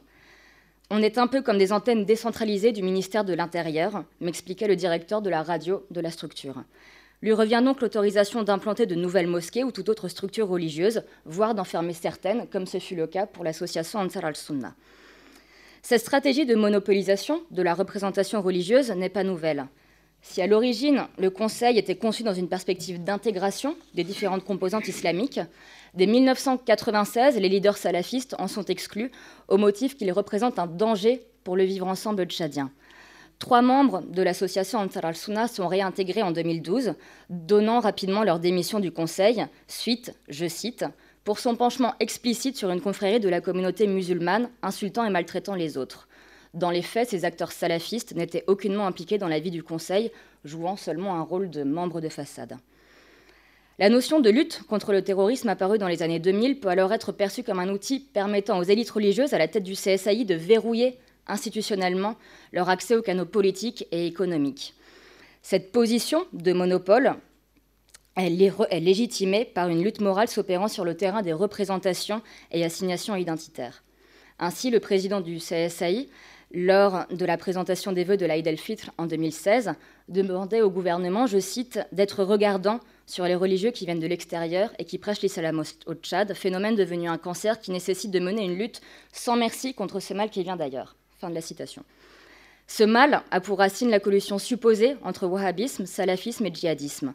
Si l'évocation d'une congruence entre ces différents courants implique de sérieux raccourcis historiques et conceptuels, ce type de discours permet de délégitimer l'apparence physique, la doctrine et le comportement salafiste, l'érigeant en facteur premier de radicalisation. Discours du CSAI acquérant par ailleurs une importante visibilité dans l'espace public musulman au travers des prêches du vendredi, articles de journaux et émissions de radio. Ainsi, en juxtaposant religion intensive, idéologie extrémiste et actes terroristes, les acteurs du CSAI reprennent un discours politique caractérisé par un brouillage conceptuel, somme toute banal, si l'on pense aux interventions en Occident de certains décideurs politiques tels que Emmanuel Valls, pardon, qui, au lendemain des attentats de Paris, déclarait Le salafisme est souvent l'antichambre de la radicalisation, et la radicalisation, elle, peut conduire au terrorisme. Au-delà de cette bataille des mots transparaissent des conflits de légitimité et de pouvoir travaillant la scène islamique, ayant pour enjeu le monopole de la détention de l'islam authentique. Car si auparavant l'élite tidjanite à la tête du CSAI avait le monopole dans la gestion des biens du salut, celui-ci est menacé par le retour, dans les années 85-90, de cadres islamiques tchadiens formés auprès de chers salafistes dans les plus grandes universités théologiques saoudiennes. Ces étudiants, en plus d'un bagage universitaire islamique, ont créé des connexions individuelles avec des acteurs et des organisations du Golfe, leur permettant de formaliser à leur retour l'association Ansar al-Sunna. Leur structure pouvait compter sur le financement de différents bailleurs, tels que l'Assemblée mondiale de la jeunesse musulmane, la WAMI, Al-Muntada Islamia, mais aussi diverses personnalités saoudiennes et commerçants tchadiens. À ces ressources matérielles doivent être ajoutées des ressources symboliques conférées par la maîtrise du savoir arabo-islamique face à des oulémas tchadiens formés localement et peu internationalisés. Ces ressources et réseaux permettent ainsi aux acteurs salafistes, considérés comme des entrepreneurs religieux transnationaux, d'acquérir une certaine visibilité dans l'espace musulman tchadien. Parallèlement, la montée en puissance des programmes de lutte antiterroriste va jouer comme un effet d'aubaine pour le CSAI qui, en instrumentalisant la juxtaposition du radicalisme salafi et l'extrémisme violent, se pose en gardien d'un islam modéré. Ce processus d'essentialisation finalement de la figure salafi permet aux élites tidjanites de se repositionner au sein de la compétition intra-islamique en délégitimant ses principaux concurrents. Dans le même temps, la portée performative d'un discours clivant au sein de la société musulmane contribue à sa fragmentation. La violence, finalement en haut, produit et alimente un conflit intra-islamique, travaillant les représentations, discours et actions des acteurs musulmans comme non musulmans en bas. S'emparant de catégories de l'islam politiquement chargé, les acteurs sociaux réactivent l'idée d'une opposition totale entre elles. Ainsi, les savants salafistes ont dénoncé dans la presse le comportement du cher Hassan Hissène, ayant serré la main d'une ambassadrice américaine. Voici la photo qui a, fait, euh, qui, a fait beaucoup de, bruit. Acte considéré comme déviant du fait, du, genre sexuel de, euh, de l'ambassadrice. A l'inverse, un disciple euh, Tidjanite dénonce le port du voile intégral à sortie de gants, qui, je cite, est une injure des Wahhabas au lafaille coloré, le voile traditionnellement porté par les femmes tchadiennes musulmanes. Les fidèles salafistes, euh, réifiés finalement au seul marqueur euh, corporel extérieur, sont communément désignés par le terme de Wahhaba, terme péjoratif en cela qu'il conditionnerait des valeurs et comportements sectaires, voire violents, ne correspondant pas finalement à la norme islamique traditionnelle tchadienne, perçue comme tolérante et modérée. Ces assignations identitaires stigmatisantes sont, à notre sens, l'expression du processus d'étiquetage général opéré par les producteurs de normes, que sont les think 5, organisations internationales occidentales, définissant les normes d'un islam condamnable ou acceptable, que le CSAI, en tant qu'opérateur de transfert, traduit en contexte tchadien. Cette essentialisation de l'identité religieuse réduite à son dénominateur le plus extrême met en jeu l'existence même d'un capital de valeurs communes nécessaire à la transcendance des différentes appartenances religieuses tchadiennes. Lors d'un entretien avec la présidente d'une association islamique, à la, à la, question des différences corporelles entre courants tidjanites et salafistes, celle-ci me raconta l'anecdote suivante. J'étais avec une amie qui me demandait pourquoi je ne fermais pas entièrement mon, visage, ce qui veut dire pourquoi je ne portais pas le voile intégral. Je lui ai répondu que ce n'était pas nécessaire, le prophète ayant demandé de couvrir la poitrine. Donc, euh, elle me rétorqua que si cela dénote, que, me que le fait de ne pas porter justement ce voile intégral, mais seulement un simple, un simple lafaille, dénotait un manque de foi, en gros qu'il lui manquait quelque chose, qu'elle n'était pas une vraie musulmane. Ce qui a mené à l'arrêt de leur, euh, de, leur, euh, de leur relation. A contrario, je discutais avec un ami et je lui relatais un de mes entretiens portant sur les futures élections législatives au Tchad. Donc l'ami me pose la question, mais est-ce que ton interlocuteur est, musulman? Je lui réponds oui. Et est-ce qu'il avait un chapelet avec lui? Je lui réponds effectivement oui. Et mon, mon ami s'exclame, le pauvre, il est perdu, délégitimant de fait toute, euh, portée, euh, toute signification politique ou toute portée politique à la parole de cet interlocuteur. Ce repli défensif, finalement intransigeant derrière les frontières de l'appartenance religieuse, conduisent ceux qui s'y inscrivent à criminaliser leur adversaire non pour leur acte, mais du seul fait de leur être. Or, l'une des conditions de cohabitation avec son alter ego est de pouvoir être différent. Cohabitation aujourd'hui fragilisée par l'utilisation de marqueurs communautaires stigmatisants, perçus comme autant d'altérité irréductibles. Enfin,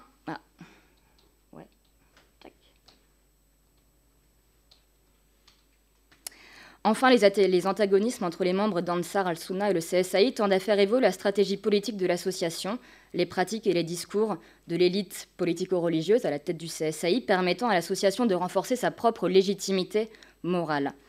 Nous sommes des prêcheurs, ils sont des commerçants, commentait un responsable du bureau exécutif d'Ansar al-Sunna, décrivant en creux la vision d'un islam mercantile qui se garderait d'être critique vis-à-vis des moyens d'enrichissement de la classe dirigeante, puisqu'elle-même y participant.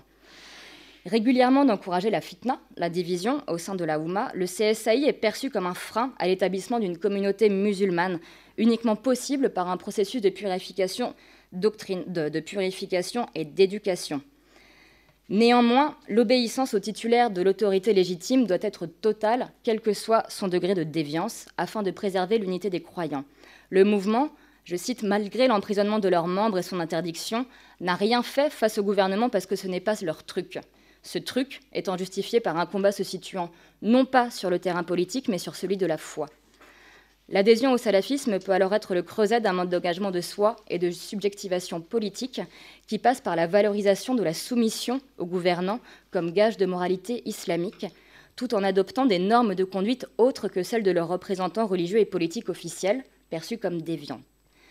Les attaques répétées du CSAI à l'encontre des membres de Ansar al-Sunna renforcent par ailleurs ce sentiment de légitimité, morale, voire d'élection divine, en cela qu'elles sont réintégrées à une, téléologie du salut, permettant d'affermir la foi du croyant dans l'épreuve et de là sa place dans l'au-delà. Soumis aux violences de leur environnement, les acteurs salafistes puisent au sein de leur, de leur corpus religieux la légitimité de leur propre combat, nourrissant un imaginaire interne au groupe qui incite à un rapport réflexif par rapport aux normes extra-communautaires. Ils s'envisagent eux-mêmes à la marge d'une société estimée viciée et corrompue dont ils refusent les normes sociales de conduite. Ce repli communautariste, finalement, seule mon appartenance religieuse pour produire du bien et de, l'universel, n'est pas nécessairement pour autant l'antichambre de la radicalisation politique, puisqu'il n'y a pas de volonté de participation politique. La stratégie du groupe Ansar al-Sunna face à son environnement politique, ne se plaçant pas, comme nous venons de l'expliquer, sur le terrain de l'action politique, mais bien sur celui individuel de la foi, conduisant à un repli ou conduisant à un écart vis-à-vis de, conduisant finalement à se retirer de la société.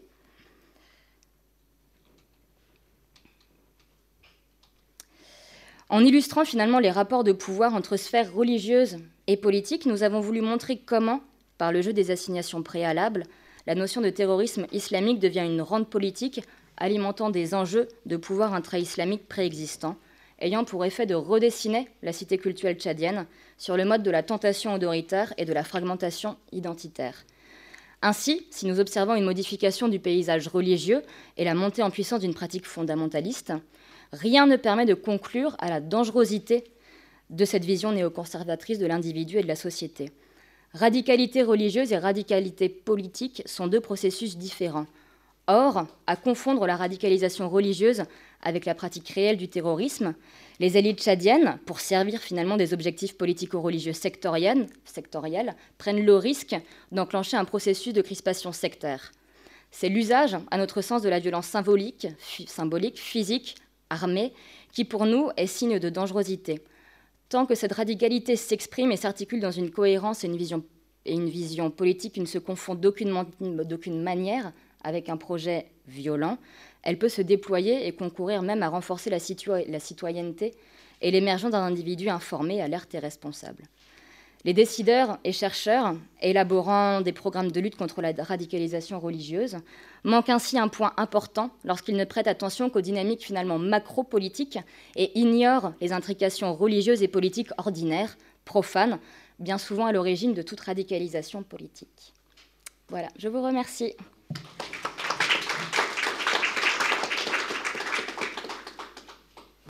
Merci beaucoup Cécile, merci d'avoir tenu également le, temps de parole. Roland me signalait que nous avions peut-être quand même un petit peu plus de temps là pour euh, ce panel puisqu'il y a euh, une intervenante de moins dans le panel suivant, donc on peut prendre une dizaine de minutes au moins pour euh, la discussion. On va faire circuler un micro si vous avez des questions, des commentaires. Oui, bonjour. Catoire, je suis un ex-diplomate allemand mais ça n'a rien à voir avec ça. Simplement, je faisais il y a 30-40 ans, euh, je m'occupais de l'Afrique de l'Ouest et le Tchad était le pays avec le plus de révolutions, de putsch, de guerres internes entre Nord et Sud, etc. Et dans ce contexte, j'ai deux questions. Une fois, est-ce que cette stabilisation du Tchad, ça a quelque chose de... Euh, d'où ça vient? Et euh, de l'autre côté, comment se passe actuellement euh, Paul Lubeck avait expliqué que les frontières sont ouvertes. Alors l'islam du Tchad et l'islam du Nigeria, est-ce que le Cameroun et le et le Tchad, ce sont des safe havens euh, pour le Boko Haram, ou comment ça se passe d'un côté et de l'autre du, euh, euh, du lac Tchad. I don't know whether I should put the question also in English. Uh, uh, non, non, je crois, Cécile va répondre, je vais faire la... Oui, uh, and just the connection between the two sides. And uh,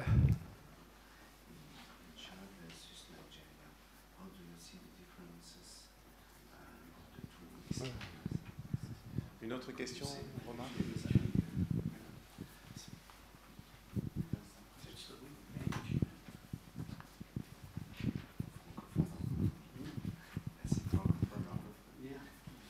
Euh, bonjour, Vincent Fouché. Euh, alors,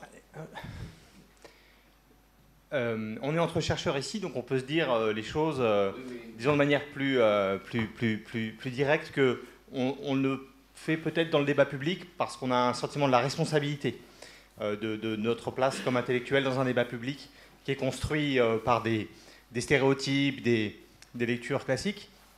Disons que j'ai trouvé très intéressant que Roland... Je trouvais très intéressant que Roland mentionne qu'il y a aussi une littérature sur la radicalisation euh, qui est nuancée et intéressante, la littérature sur les mouvements sociaux euh, en Europe. Et, au fond, je pense que c'est un, très bon exemple. Au fond, on devrait regarder la galaxie qui va de la bande Abadère à Pierre Mendès France de la même manière qu'on voit la galaxie qui va de chez K.O. à, disons, bon, je sais pas, Imam Diko, voilà, par exemple, prenons Imam Diko. Et, je pense que c'est vraiment intéressant. Et, de ce point de vue-là, je ne suis pas tout à fait certain de comprendre, euh, au, fond, quand on voit la trajectoire euh, des, radicaux d'extrême gauche, d'ultra-gauche euh, dans l'Europe des années 70-80, ils étaient à peu près tous passés par l'UEC, ou les équivalents allemands ou italiens de l'UEC. Et, je ne vois pas très bien le problème qu'il y a à le dire, en fait. moi, pour les parcours que je connais, hein, les gens de Boko Haram, c'est des gens qui ont un long parcours dans les mouvements, euh, alors ce qu'on appelle le, le, enfin les Muslim Brothers chiites au Nigeria, et puis, euh, et puis les mouvements salaf. La relation, elle est, elle, est, très étroite. Ces gens qui sont vraiment passés par là de manière forte, en tout cas le leadership.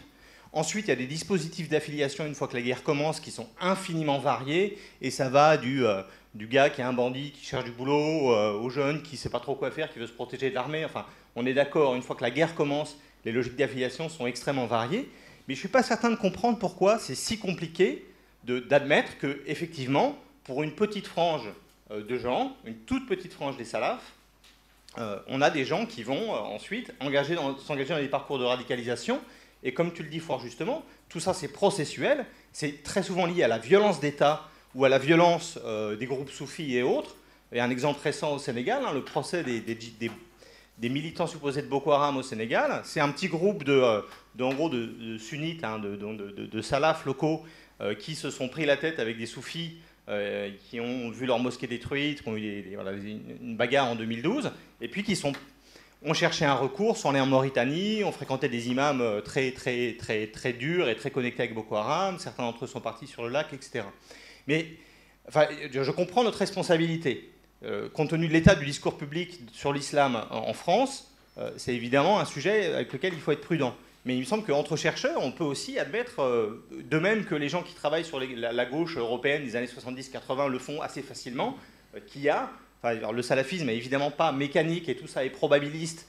Et la probabilité de radicalisation, elle est infinitésimale par rapport au, nombre de gens qui, dans les années 70-80, étaient marqués par l'idéologie de gauche. Euh, mais voilà, il me semble que, euh, au moins entre nous, euh, on peut assumer tranquillement ce débat. Merci Vincent. Cette remarque qui me brûlait les lèvres aussi, aller contre ce politiquement correct du salafisme. Merci beaucoup. En fait, c'est un peu pour suivre euh, la question de Vincent. C'est juste pour vous mettre en dialogue, um, Paul et Roland, because um, Paul is discussing the nature of the structural elements, the political demography, right? And in that in that sense, really looking at these long-term macro changes in the population. And as Roland has suggested, we need simultaneously to look at the processes the ways in which it's not, you know, one certain cause, the variations within different um, denominational sects, as Cecile is mentioning, the intra-religious competition, the interaction vis-a-vis the state. Um, so how do you see your two um, presentations converging or, or overlapping? Thank you. Oui, bonjour, je suis euh, Lucas Pigrenier, je suis en master euh, à Sciences Po. Euh, ma première question s'adresse à Paul Lubeck. Elle est un peu, euh, un peu naïve peut-être, mais euh, vous, avez, vous êtes défendu dans votre approche. Pardon? In English? So uh, you said uh, in your presentation that uh you didn't apply uh, a Malthusian uh, approach, but it sounds to me that there was like all this idea of the youth as the new um, dangerous class. Um, and so um, I want you to, to clarify uh, how your theory is not a kind of Malthusian uh, theory. And, uh, et la deuxième question, c'est pour euh, Madame Petit-Demange. Une question de clarification. Euh, il me semble que vous avez dit que le CSAI n'était plus une structure formelle reconnue. non, vous n'avez pas dit ça? L'association, pas le CSAI. D'accord, bon bah voilà, j'ai ma clarification. Merci. Allez, on, va, on, va, vous laisser la parole quelques minutes et puis on va prendre une dernière batterie de, de questions. Excusez-moi, est-ce que vous pouvez répéter la question pour euh, Paul euh, Lubec Oui.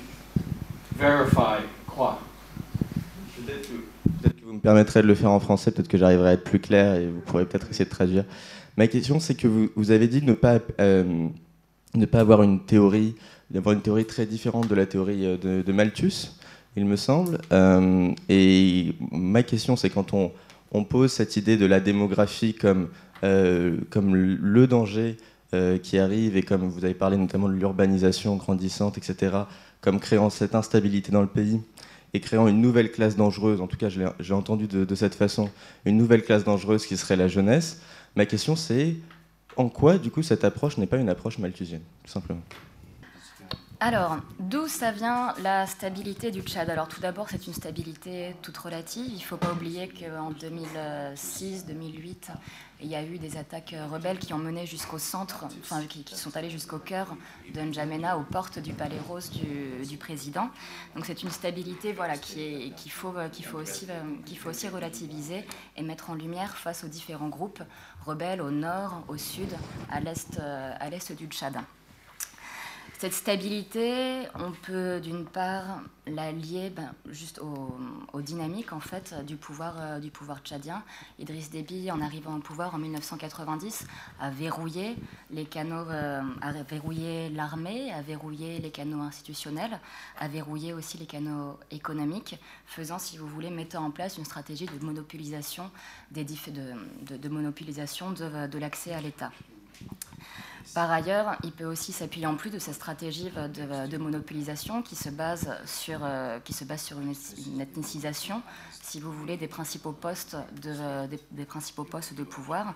Il a aussi réussi à s'appuyer sur un réseau qu'il a hérité de, euh, de, pas de fidélité, mais de, de connexion très forte avec des, euh, avec des, avec des, avec des pays occidentaux, notamment, euh, notamment la France. Donc il peut s'appuyer comme ça sur un réseau international de, euh, de, connaissances qui lui donne aussi une certaine légitimité, cette légitimité étant, comme, comme je l'ai expliqué, étant, étant renforcée du fait de son implication dans la lutte, dans la lutte antiterroriste. Est-ce que tu veux réagir aussi à la remarque de Vincent peut-être Alors moi je suis tout à fait, j'ai pas de, je suis tout à fait d'accord. Non, mais je suis tout à fait d'accord euh, là-dessus. Enfin, si, on, si on prend la, si on prend la, trajectoire d'un Saïd Rotoub ou euh, Oussama Ben Laden, effectivement, il y a une frange à un moment donné qui se radicalise et on peut faire un parallèle entre les mouvements, euh, entre les mouvements sociaux des années 70-80 en Europe et, et ces groupes-là. Enfin, pour moi, il n'y a pas de il n'y a pas de question, euh, voilà, il n'y a pas de question euh, là-dessus. Par rapport aux différences entre euh, l'islam, entre le, entre Nigeria et le Tchad, alors tout d'abord, c'est pas pas le même terroir historique, c'est pas non plus la même façon de gérer le religieux. Ce qu'on peut euh, néanmoins mettre en exerce, c'est ces dynamiques transfrontalières qu'il y a eu entre le Tchad et le Nigeria. Le Nord, beaucoup d'acteurs beaucoup du nord du Tchad sont partis étudier à Maïdougouri euh, dans, des écoles, euh, dans des écoles coraniques pour apprendre le Coran. Il y avait ce système d'éducation islamique Maïjiri, je crois, qui, a été, euh, qui, était, qui, était très, qui était très présent. Et les acteurs tchadiens ont participé et ont intégré aussi ce, ce réseau d'éducation islamique itinérant. Donc il y, a des, il y a des connexions entre ces deux, entre ces deux pays d'un point de vue du savoir islamique, mais aussi des différences d'un point de vue euh, structurel et historique dans la façon de gérer ces identités, euh, ces identités islamiques. So I'll try to answer them if, if I understood your, your question on uh, the comparison with Cameroon and Chad and, and Niger, right? Is, is that the, the, um, the paper this comes from has a section looking at the comparison of uh, the uh, the way Islam uh, in Niger I know far better. Uh, I've also been working with Ibrahim Yahya Ibrahim, whose dissertation in I hope to be a book. He just completed his dissertation. Is that the Nigerians managed Islam really well compared to Nigeria. The main difference is the structure of a centralized state where the security apparatus is unified with the political apparatus. In, in Nigeria, the governors in a federation had enormous autonomy, and there was very little coordination between uh, the, gov- the, the federal uh, security, uh, uh the equivalent of the uh, Security FBI, DSS, and the, the governor of the state of Bornu. In Niger, the head of Boko Haram would never have been allowed to set up an enclave and essentially a state within a state in the middle of Zender or Niamey or, or Maradi. It wouldn't be allowed at all. But it's the Federation of Nigeria to allow that to happen first, the structure of the state. The second is that the Islamic uh, British policy and contemporary uh, customary law in Nigeria has autonomy that is not found in a État uh, with, a, with, a, secular state. So the amount, there's Sharia courts continuously all through the colonial period, all through the national period, if that's an answer to your question. I'm not sure. But the, I, I believe that Boko Haram is, it, it, misled, uh, my presentation misled. I think Boko Haram, the reason why I'm focusing on the, on the, uh, the youths is the, radicalization, if, if people were just having polite conversation about radicalization and radical narratives, there wouldn't be the French army, the Italian army, and the, uh, the German troops in the Sahel, right? It's the violence. So the question is who practices the violence? And the people 30 and under overwhelmingly uh, practice the violence. The statistics I read are the facts. The facts are what they are, and so they have to be addressed. And I don't think it's dangerous to address the facts because you have to deal with the youth. My, my politique is to get uh, policymakers to look at the situation of this gigantic cohort of youth, massive youth without opportunities to marry, without opportunities to work, uh, that are immiserated uh, as a uh, political problem that can be resolved, right? So, and as far as the, the other question on um, uh, Roland and I, we agree on most things at, at the conference. At the he, he, at a conference we had at uh, Johns Hopkins, Roland uh, repeated some great material on who uses Sharia law in Somalia. And it's the same uh, points I would make is this is what's interesting is the implementation of Sharia law in northern Nigeria from 2000 onward uh, stimulated and encouraged women to go to Sharia courts and demand their rights under Sharia law, which are substantial compared to traditional patriarchy of, of the, def, the previously the patriarchal head of a, a, lineage, a family, define what Sharia law was. They have a right to inheritance, half a share. It's not equal, but it's, it is a set of rights that they never had that they implemented under Sharia law.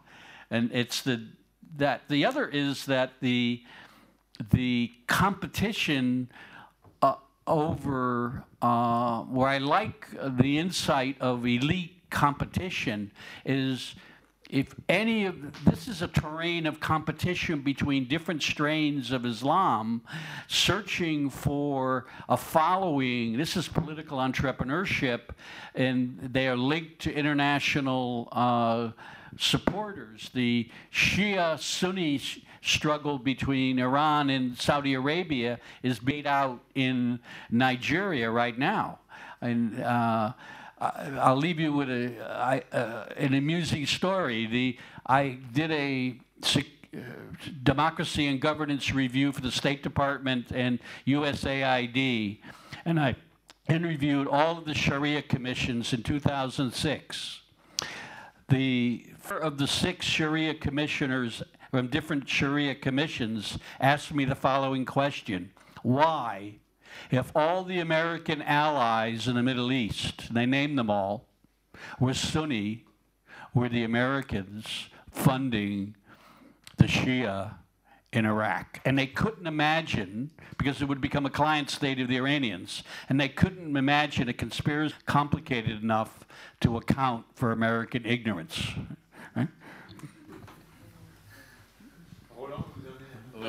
Oui. dernier mot très vite. Euh, bon, moi, j'ai évidemment. Euh, si, on fait la comparaison avec euh, ce qui s'est passé dans les années 70, moi j'ai envie de dire oui, il y a l'OTA Continua, il y a la bande Abader, mais finalement en France, il n'y a pas ça. Ce débat sur le passage à la violence terroriste, il est finalement. il est très spécifique et il y a cette volonté de ne pas y aller. Je crois que pour revenir à des, pour quitter la comparaison, le premier problème est un peu euh, quelque chose que, bon, sur lequel euh, on, mentionne beaucoup dans l'introduction, que, Cécile Petit-Demange a également cité, c'est-à-dire euh, qu'est-ce que c'est le salafiste Qu'est-ce que c'est la communauté salafiste? Et je crois que, en fait, il n'y a, pas trois, pour moi, il y a quatre groupes. Il y a un premier groupe qui est anti-politique, hein, je crois que pour suivre Rougier, c'est-à-dire des gens qui pensent que, et c'est une des différences fondamentales entre l'islam et le christianisme, donc les gens sont assez peu conscients, c'est euh, le passage sur terre en islam est juste un passage, ça n'a pas d'importance, c'est pas là que les choses. Euh, et donc, euh, il y a une conception de la foi qui est il faut vivre le plus possible, le plus de la façon la plus musulmane possible pour préparer l'après. Et donc, les lois seront de toute façon des lois des hommes et, ne, et donc sont imparfaites, donc on s'en occupe pas. Et c'est ce qui conforte un aspect communautariste très fort mais en même temps une, une, éviction de la politique. Ensuite, vous avez des gens qui sont quiétistes, qui disent, bon, ce sont les lois de l'État où on vit, euh, on les respecte comme ça, on en pense ce qu'on veut, mais là aussi, il y a une tendance très forte euh, sur le communautarisme, et, ensuite, vous avez des courants qui sont plus politiques, euh, soit, euh, disons, un peu euh, d'islam politique avec différentes tendances, ou le dernier étant le takfiri, donc l'excommunication de tous les... Le problème, le problème qu'on a en France, et qui est un problème qui a, à mon avis, surtout des accroches avec notre histoire coloniale et algérienne, c'est que ces distinctions-là, on ne les fait pas. Et donc d'emblée, comme universitaire, parce que je ne prétends pas être un intellectuel, euh, comme universitaire, euh, je, vois déjà qu'on est, dans un débat qui est complètement faussé.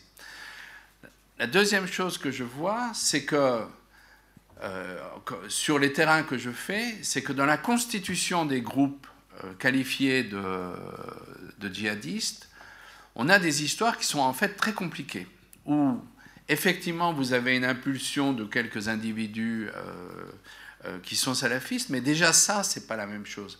Euh, quand je regarde Shabab en Somalie, il y a en fait, dès le début, il y a une tension entre trois choses qui sont totalement différentes et que les événements et le comportement d'acteurs euh, politiques internes et extérieurs vont, vont, obliger à travailler ensemble. Il y a des gens qui conçoivent euh, le projet politique, en fait, comme euh, des, euh, des, comment on appelle ça, des, groupes d'extermination, enfin, des hit groups. On, assassine les ennemis de l'islam.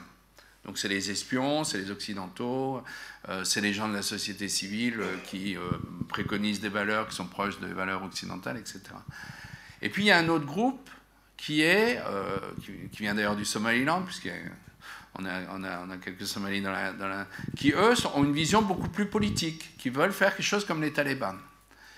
Et puis, vous avez des gens qui sont là et qui, eux, disent euh, on essaye de rétablir l'ordre, il nous faut euh, des, combattants, qui soient des policiers, mais qui n'obéissent pas aux règles sociales habituelles, c'est-à-dire, en gros, au clivage clanique. Pourquoi ces gens vont être ensemble? C'est pas parce qu'ils sont d'accord entre eux. En fait, ils sont extraordinairement en désaccord, et on le sait. Ils sont ensemble parce que là, euh, vous allez avoir un contexte politique qui va les obliger à rester ensemble pour survivre. C'est ce que je mentionnais, euh, je crois, dans mon introduction, le fait que, et euh, je pense, États-Unis et Éthiopie interviennent avec eux aussi leur groupe de, tueurs hein, ou kidnappent des responsables et que la seule façon de survivre pour eux, ça sera de se regrouper. Et c'est donc plutôt le processus politique qui va les guider que réellement l'identité d'un projet. C'est ça aussi qui fait que euh, ce n'est pas une fausse pudeur du politiquement correct, que j'ai assez peu, mais c'est plutôt la, la, cette, cette, indétermination qui fait que, euh, personnellement, je pense que si euh, les Américains avaient été intelligents politiquement, euh, enfin Fraser, si elle n'avait pas suivi l'Éthiopie comme elle l'a fait en, en, octobre 2006, euh, euh, peut-être que Shabab aurait été tué par des Somaliens et pas par les Éthiopiens et les drones américains. Donc ça, c'est la première question. La deuxième question, ce qu'il y a de commun entre, entre nous, c'est un aspect sur lequel peut-être on reviendra cet après-midi, c'est quand même les dynamiques de recrutement. Parce que à la fois euh, ce qu'on voit, et c'est un peu l'exposé euh, aussi de, Cécile Petit-Demange, c'est euh, finalement la radicalisation cognitive, quand on voit, le, et notamment en France, quand on voit les trajectoires des, dits terroristes, hein, des gens qui ont commis ces, meurtres ou ces massacres, en fait, euh, la radicalisation, elle est devenue, euh, pour certains, elle est, comment dirais-je, euh, instantanée, ça se passe tout d'un coup, c'est une conversion, on a vu le prophète sur un cheval blanc, etc. Donc, donc il y a un vrai problème, il y a un vrai problème, et, et ce qu'on voit là aussi dans les...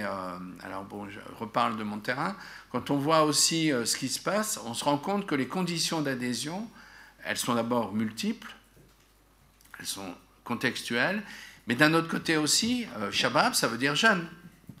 Et, là, on voit, euh, euh, par exemple, si on regarde démographiquement ce qu'est cette organisation, on voit aussi pourquoi leur, leur argumentaire, c'est pas l'argumentaire qu'on voit sur les websites, qui est l'argumentaire djihadiste international.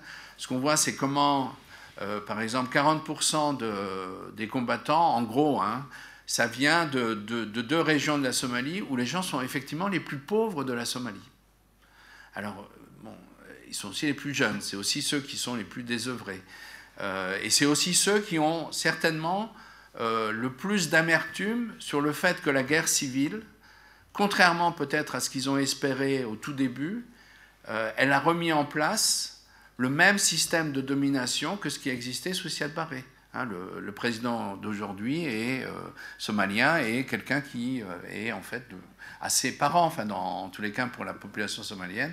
C'est pas simplement, euh, il n'est pas d'Arod seulement, il n'est pas Marianne seulement, il est Rayard Dalal, etc. Il est très proche de Siad Barré. Donc, donc et, puis c'est plus que ça, c'est d'une certaine façon, les grands clans, les grandes familles claniques sont celles qui possèdent à nouveau tout le pouvoir et les autres sont là pour regarder. Et les autres, ça fait beaucoup de monde en fait. Beaucoup de monde. Donc c'est c'est plutôt pour. Euh, c'est pas, c'est pas de la, du politiquement correct, c'est plutôt une façon de, de se taire pour ne, pour ne pas cacher, ou en tous les cas pour, pour manifester la complexité de, du réel. Merci. Bien, merci euh, Roland. Bien, chers amis, on va, on va reprendre euh, pour ce panel euh, numéro 2, euh, où donc nous n'aurons que deux euh, interventions, car euh, Juliette Sorensen euh, n'a pas pu se joindre à nous malheureusement. Donc, un papier que Rachel Riddle va nous présenter, une recherche comparatiste hein, sur l'Afrique de l'Ouest et sur le Sahel. je me permets de représenter Rachel, puisque tout à l'heure on ne l'a pas fait. Elle est professeure de sciences politiques à Northwestern et vient, et on peut la féliciter, d'être nommée euh, nouvelle directrice du programme des études africaines à Northwestern. Donc on en est, ravis. Elle a longtemps dirigé également le French Interdisciplinary euh, Group, qui a été aussi la matrice un peu de cette coopération euh, avec Sciences Po et auteur de, très très nombreux travaux, dont un livre remarqué sur l'origine des, disons, des, parties, système de partis en Afrique qui a été euh, primé, je crois, hein, par l'Association américaine de sciences politiques euh, récemment. Donc euh, merci Rachel de, ta présentation. Joseph Brunet-Jailly est professeur ici à Sciences Po, à l'APSIA, où il enseigne. Il a été longtemps professeur d'économie, notamment d'économie de la santé, hein, c'est bien ça Joseph, et est un très très grand connaisseur du Mali, où il a travaillé longtemps pour l'Orstom, l'IRD, ainsi qu'aussi à, à Abidjan, et qui très gentiment et généreusement collecte, veille pour tout un ensemble de personnes, euh, une immense somme de, connaissances qu'il transmet, euh, euh, pas quotidiennement, mais presque. Donc merci Joseph aussi pour tout ça, et merci d'être avec nous aujourd'hui. Sans plus tarder, je donne la parole à Rachel pour son papier. Merci beaucoup. Je veux continuer de la première panel. Bon, je vais aussi changer en anglais pour me mieux préciser.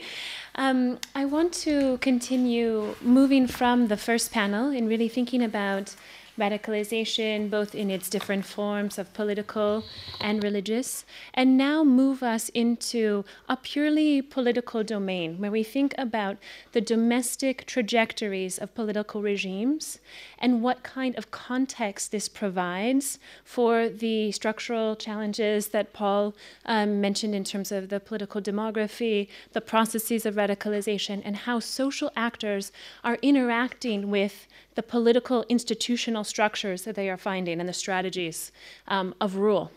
So, in order to do this, I'm working with a, a colleague at um, the University of Gothenburg at the VDEM Institute that collects a series of um, data about um, comparative regime analysis that really looks at the ways in which autocratization is occurring across the globe. And so I want to move for us from a global level at looking at pathways to autocratization to a sub Saharan Africa level to understand regional trends, and then within that to look at the specific commonalities among the countries in the Sahel and the distinctions within the Sahel. So I think looking at these three levels of analysis can help to illuminate some of the important trends within the regime trajectories um, of these countries. So, what do we know at a global level about democratization and autocratization? So, we know that in general, we focused more on the transition from authoritarian regimes to democracy, a one way, almost teleological process in which the outcome of democracy is already known and it's a unilinear projection from point A to point B. Right? But there are exceptions. We know that in some cases, in many cases empirically, we also move in the opposite direction, or we have a kind of uh, fluctuation between regime types. So, with those studies that have looked globally at uh, pathways of autocratization. The majority have looked at elite behavior as the key, these kinds of Lins and Stepan approaches to the spoilers, the military autocrat, the military coups. Who are the actors who bring authoritarian episodes? So Nancy Bermeo suggests, for example, that it is not the ordinary civilians, the citizens, who mobilize against changing social conditions that a Huntingtonian approach would have suggested. Instead, it is elite actors that bring these moments of authoritarian um, breakdown of democracy. So we know also that there have been nature, uh, several changes in how pathways of autocratization take place over time. If we look at, if we employ the concept of waves, and we think about first wave, second wave, third wave, we know that authorita- authoritarian regimes have become moving from democracy to increasing autocracy has become more gradual over time rather than a kind of instantaneous coup or military incursion. These processes, and we look at today contemporary across the world, are about contestations over institutions, over constitutions, um, over electoral rules, over the power of the executive, over the balance of power among branches. And these are the contestations through which autocratization is happening very gradually. And simultaneously, these are legalistic conflicts. So, this is the kind of global picture. And so now I want to present what we know about sub Saharan Africa and the Sahel in particular. So, first of all, to look at the waves of autocratization, um, the the graph on the right is the global picture, right? So the first wave, um, decline of democracy, the second wave in the interwar period, and then the third wave is our kind of contemporary period um, following the third wave of democratization, how regimes um, became more autocratic over time, following these huge transition to multi-party competition, a kind of ebullience about what that meant in terms of comp- competition and contestation and participation, and then the reality as single-party or dominant party regimes maintained power and contestations over what those transitions would actually mean in terms of participation um, and contestation. Now, on the left is the sub Saharan African set of, of cases. So we see there's no first wave because independence, if we think about starting generally 1960s, there is a small second, there's a, a large spike in autocratization episodes following independence. So we have independent multi party um, competition in the founding elections, and then a spike in terms of the ways in which autocratization happened, either according to coups or single party domination, the consolidation of multi party competition into presidential systems with dominant or single party rule. And then in the third wave, we see a vast diminution of autocratization. Now, this is according uh, due to two factors, and we see that sub Saharan Africa really diverges here from the global spike, right? That there's a difference in this third wave period. That's due to two factors. The first is that the number of democracies is fairly small, right? So we have those democracies that have become fairly robust, are stable and, and enduring, although, of course, they face challenges, just as any democracy in the world, but they are not autocratizing. But secondly, because that number is small, the durability of existing authoritarian regimes is at a kind of steady state. So we don't see a further decline, but that existing state of uh, authoritarian regimes maintains. So, just to clarify the terms here, the value of looking at autocratization in general allows us to look at periods in which any existing state, from closed autocracy to electoral autocracy to electoral democracy, liberal democracy, anywhere along this continuum, we can identify periods during which authoritarianism increases. So you can move from an electoral democracy to an electoral autocracy. That would be a period of autocratization. But so too is a decline from a liberal democracy to an electoral democracy, right? Anytime we see a compression of contestation and, and um, participation according to a kind of set of liberal values or ability to participate and have opposition um, voices heard, this is moving along this continuum. So we're not only looking within a certain regime category to begin, right? So you can look from auto- electoral autocracy to a closed autocracy as a period of autocratization. So, in order to do this, we look at the VDEM data. It's available all online, um, and the Electoral Democracy Index. And we look at periods of substantial decline and so, an, an episode of autocratization is this time period over which such substantial decline spans. And this allows us to capture not only the frequency of all periods of electoral of autocratization, but the, the sequence as well, the tempo, right? Whether or not it's rapid or gradual. So this again is the global picture separated by waves. And I want to highlight here that there are four ways in which we categorize the differences between these modes of autocratization. So, really, to get into how is autocratization occurring? And the first is illegal access to power. So, this set of categories is basically coup, violent overtake, um, coercive power, right? Not according to rules and procedures. The second category of autocratization, the mode by which autocratization occurs, is a legal access with a major extension. So, this is generally the dissolution of an existing constitution and putting in place a new constitution. The third category is also by legal access, but a minor extension of the rules. So it's just perhaps the parliament, the existing parliament, voting on doing away with term limits right? Go, going away from um, presidential um, term limits, or the creation of a new um, legislative referendum that allows for increased executive decree power, right?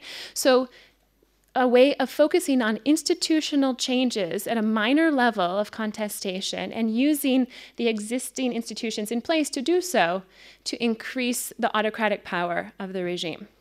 And the fourth category is through legal access with no formal changes. So, no contestation takes place within the institutional ch- um, channels, but autocratization increases often through the types of strategies that we think of as quite commonplace in hybrid regimes, right? So, rigging of elections, the use of the state by the incumbent government to manipulate the playing field, to create a slanted, a tilted playing field. Uh, this can be putting pressure on the Supreme Court. It can be uh, manipulating the voter rolls, the registration of who is uh, uh able to vote, intimidation and harassment of the opposition. All of these count as periods of autocratization with no formal rule change. So, by looking at these four different categories and putting them into separate modes, we're able to understand the ways in which autocratization is actually happening. Where are the contestation points? Where do incumbents increase their power vis a vis the population and vis a vis opposition actors? And we see in this um, mode of analysis dramatic changes over time. So, in the first wave, the largest category was illegal access to power. And certainly in the second wave here, we see that's largely driven by regimes in Latin America, the kind of coup um, effect that we would expect in the 1970s. And then the third wave is a real dramatic change where the legal access with no formal changes dramatically increases. So, this move towards the finessing of strategies of authoritarian durability and increasing uh, autocratic power. So that's the global picture. Now, what does it look like in sub Saharan Africa? As I said, there's no first wave. If we look at just the second wave and the third wave, we see a difference here in sub Saharan Africa compared to the prior slide of the global trajectory. The illegal access to power, the route of coups, remains substantial in the third wave. Um, there is a major um, increase in legal access, um, but illegal, the kind of coercive route to autocratization remains a very substantial pathway. So now I want to look at a number of cases to suggest what they can tell us within the Sahel. How do the cases within the Sahel vary from this global picture, and what commonalities do they have? So if we look at Burkina Faso, for example, the um, dark black line across the bottom is the electoral um, democracy index, and we can see that section that's highlighted in red in the late 1960s is the single autocratization episode where we have a substantial drop eh, um, from the prior level of existence. You can see that it's already at a low level, right? So we're not talking in the 1960s that we were at some high level of liberal democracy, but that we were already in the electoral autocracy realm. Um, and then we have a, a decline with a particular instance of a coup. Um, and then we have a slight bump in the 1990s, parallel with many transitions to multipartyism, but that um, hollowed out, as we well know, um, in terms of the reconsolidation around the dominant party. So, um, if we look at the, this one instance of autocratization in, in Burkina, it's indicative of this broad category that I demonstrated as the kind of the dark black category of illegal access to power, right? In which the existing government is toppled with a military coup, and then there's a set of procedures that puts in place new institutions, new constitutions, new uh, electoral procedures that allows that uh, military government to become a civilian government. This is a modal pathway, um, which is why uh, Burkina is an instructive case. But Burkina also presents an instructive case because it is an example of third wave failed autocratization, an attempt by the sitting government um, of Blaise Compaoré to extend, to use the legal mechanism to extend his term in power, to do away with term limits, to maintain him and his party in power. And yet, this was a failed attempt because of social mobilization, the ability of opposition actors to use this contestation over the legal mechanism of having to change the Constitution to allow the third term to continue presented a focal point, a coordination for opposition actors to preemptively some left the ruling party and created an opposition party in advance in anticipation of a new opportunity to compete and contest. Others went into civil society and formed other um, political opposition groups. And in this moment of high contestation over what the new uh, regime would look like, they were able to mobilize together, um, both in the elite sector and in the civil society sector, in the, in the streets, in the military um, divisions and prevented the legal access, the legal pathway to an autocratization episode. So Burkina stands out in this sense from the kind of modal pathway of uh, the coup route or the legal access minor extension. Um, another ca- case is Chad. Chad in 1972 to 1976, very similar to that similar time frame in Burkina, in which the president uh, experienced a coup Um, and and then a new set of constitutions, a constitution and and um, electoral procedures was put in place to establish the the ruling party. And Niger presents uh, the second type of modal pathway, which is a kind of oscillating experience between continual coups and new constitutional um, resolutions. So you see in Niger, we have uh, multiple, four episodes here in red of autocratization. And in this way, we see these continual efforts to put in place a new regime through the illegal access, through the coercive pathway, and then a set of new actors coming into place in transitional governments, sometimes supported by international actors, that allow multi party competition and participation to be reestablished, but with a lack of underlying security and institutional foundation that makes it an, a, a not durable um, outcome. So we see in, the, in, looking at the timeline, this is basically just the, the kind of instability that the graph shows coup, new president, coup, transitional government, and new sets of electoral institutions put in place. In Mali, we see a similar form of illegal autocratization, both in the early, late 1960s, and then following the transition in, in this third wave period, right? The movement to multi party competition in 1991, the Constitutional Conference, a new set of political players that were brought into uh, contestation.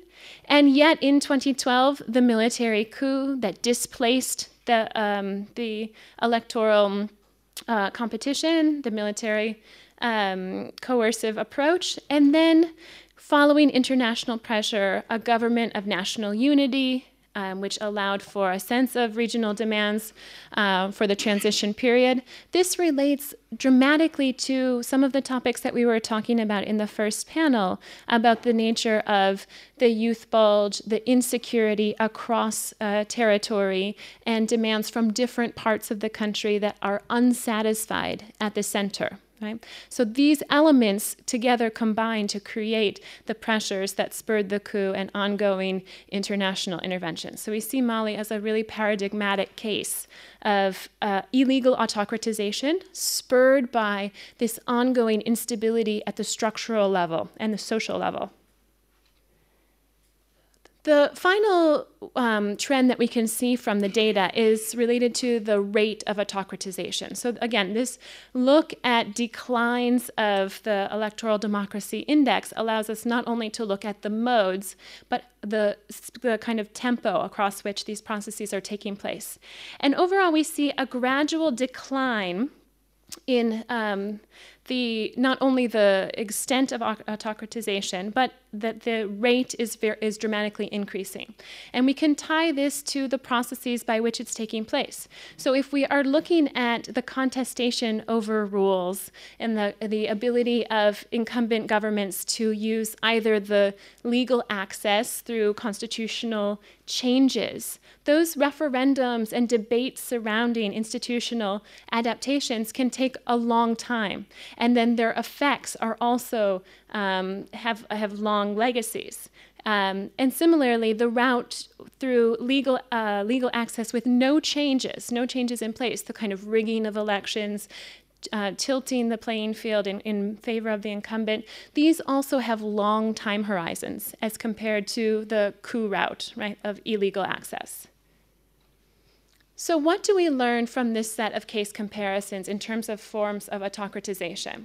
We know that the autocratization by legal process, the manipulation or changing of rules, is a trend elsewhere across sub Saharan Africa. If we look at um, other cases from Burundi to Zambia, we see that in the past, in the in um, prior periods, there were movements towards coups and conflicts, and those conflicts are now being fought out through institutional contestation over questions of media legislation, the role of the Constitutional Court, questions over the third term, and how those are handled is critical to how democratic or autocratic the regime is. In the Sahel, by contrast, we see a different modal pathway.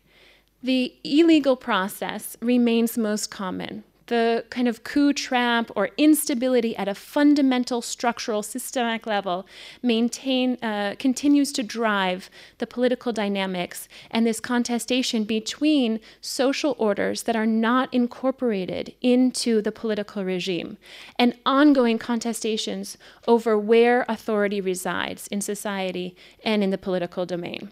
And so we see this according to the kind of Niger coup elections and constitution uh, cycle, or in uh, the other cases where we see an initial movement towards a, a, coup in the late 1960s, early 1970s, and then a kind of steady state authoritarian durability. So we don't see a number of further autocratization episodes because we remain in this uh, zone of authoritarian durability. And the, the um, real outlier is Burkina in the sense of this failed autocratization by legal process, the ability for social, civil society and political opposition to work together to stall the um, institutional autocratization. So, what does this mean for trends in the Sahel?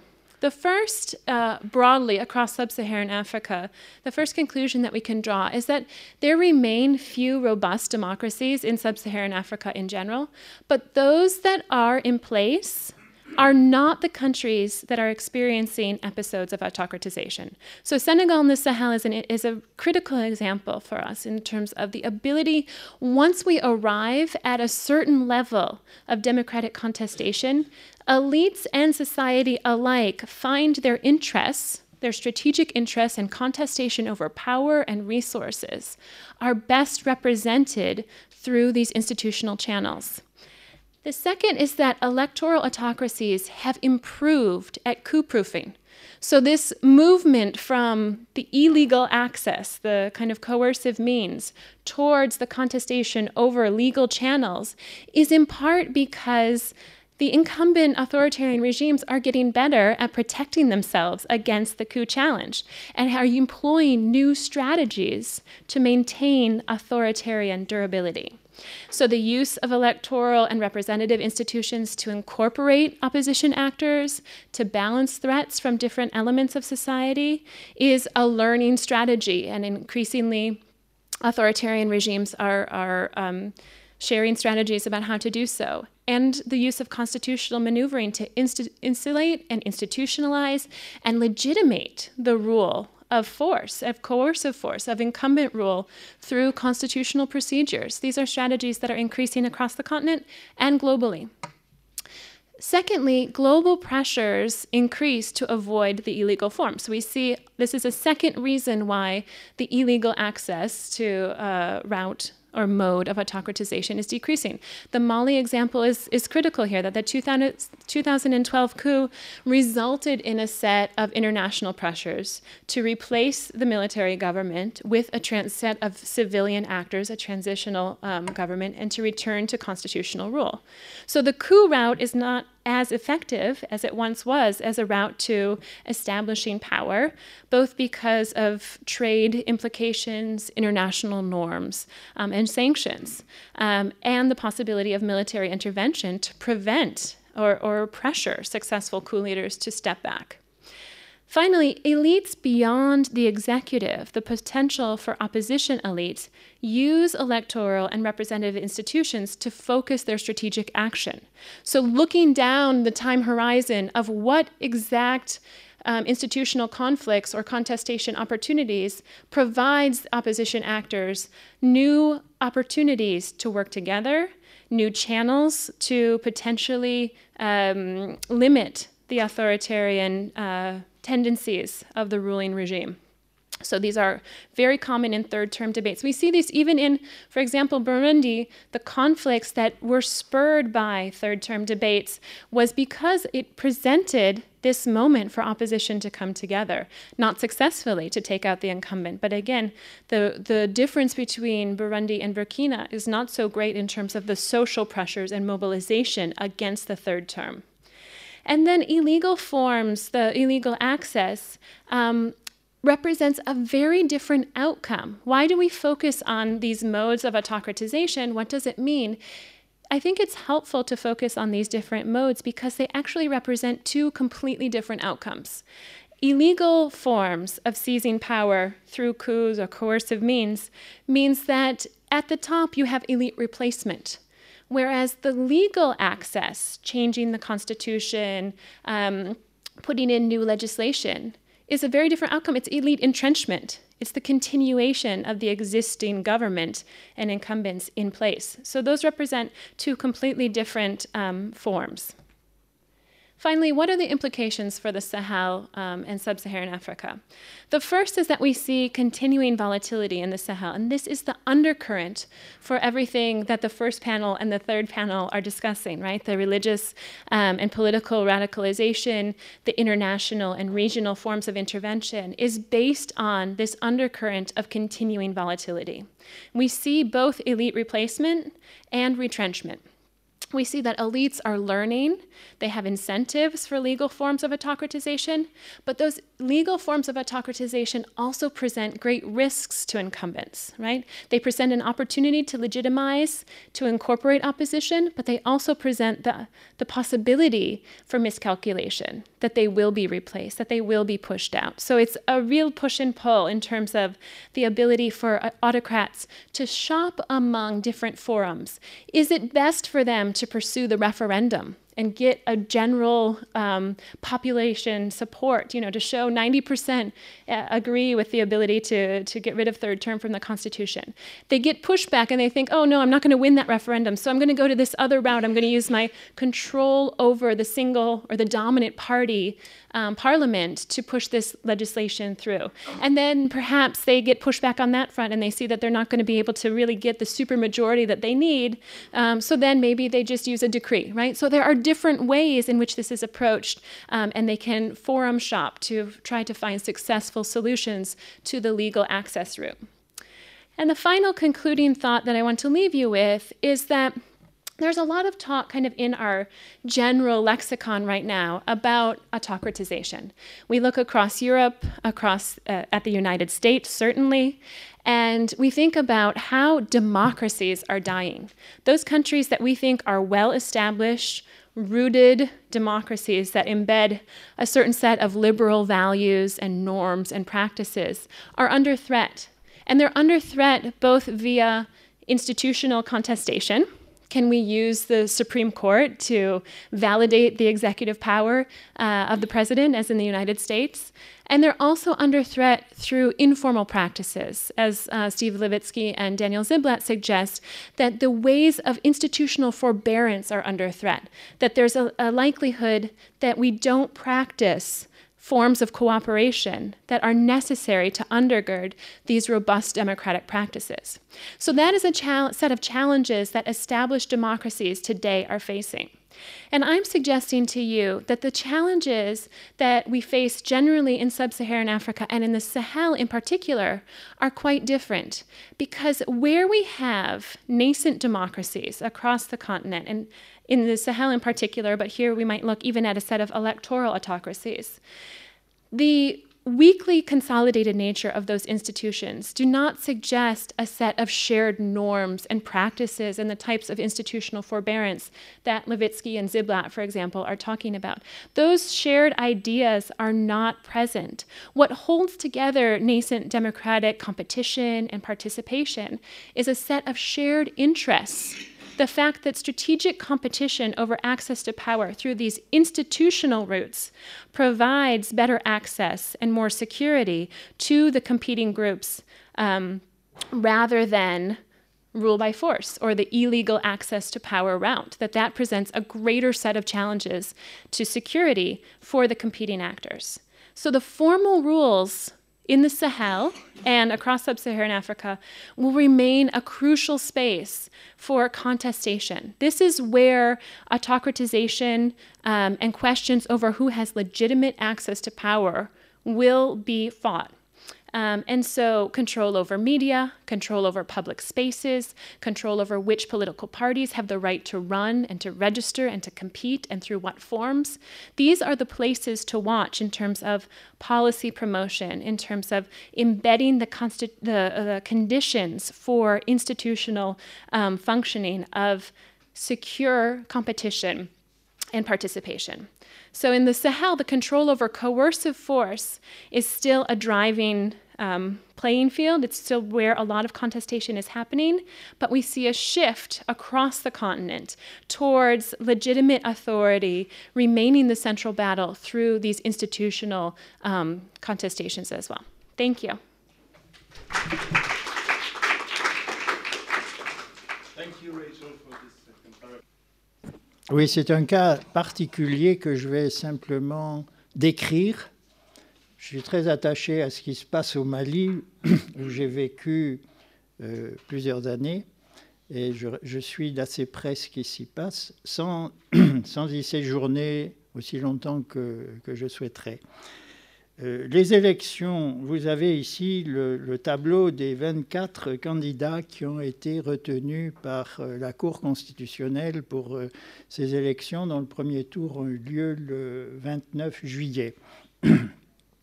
pour comprendre ce qui se passe et pour comprendre l'impression que j'ai qu'il s'est agi d'une activité purement hors sol, je crois qu'il faut remonter au contexte de, 2017, l'année précédant les élections. Euh, dans cette euh, année, je crois que le gouvernement, et spécialement le président, ont eu deux initiatives politiques que je considère comme malencontreuses.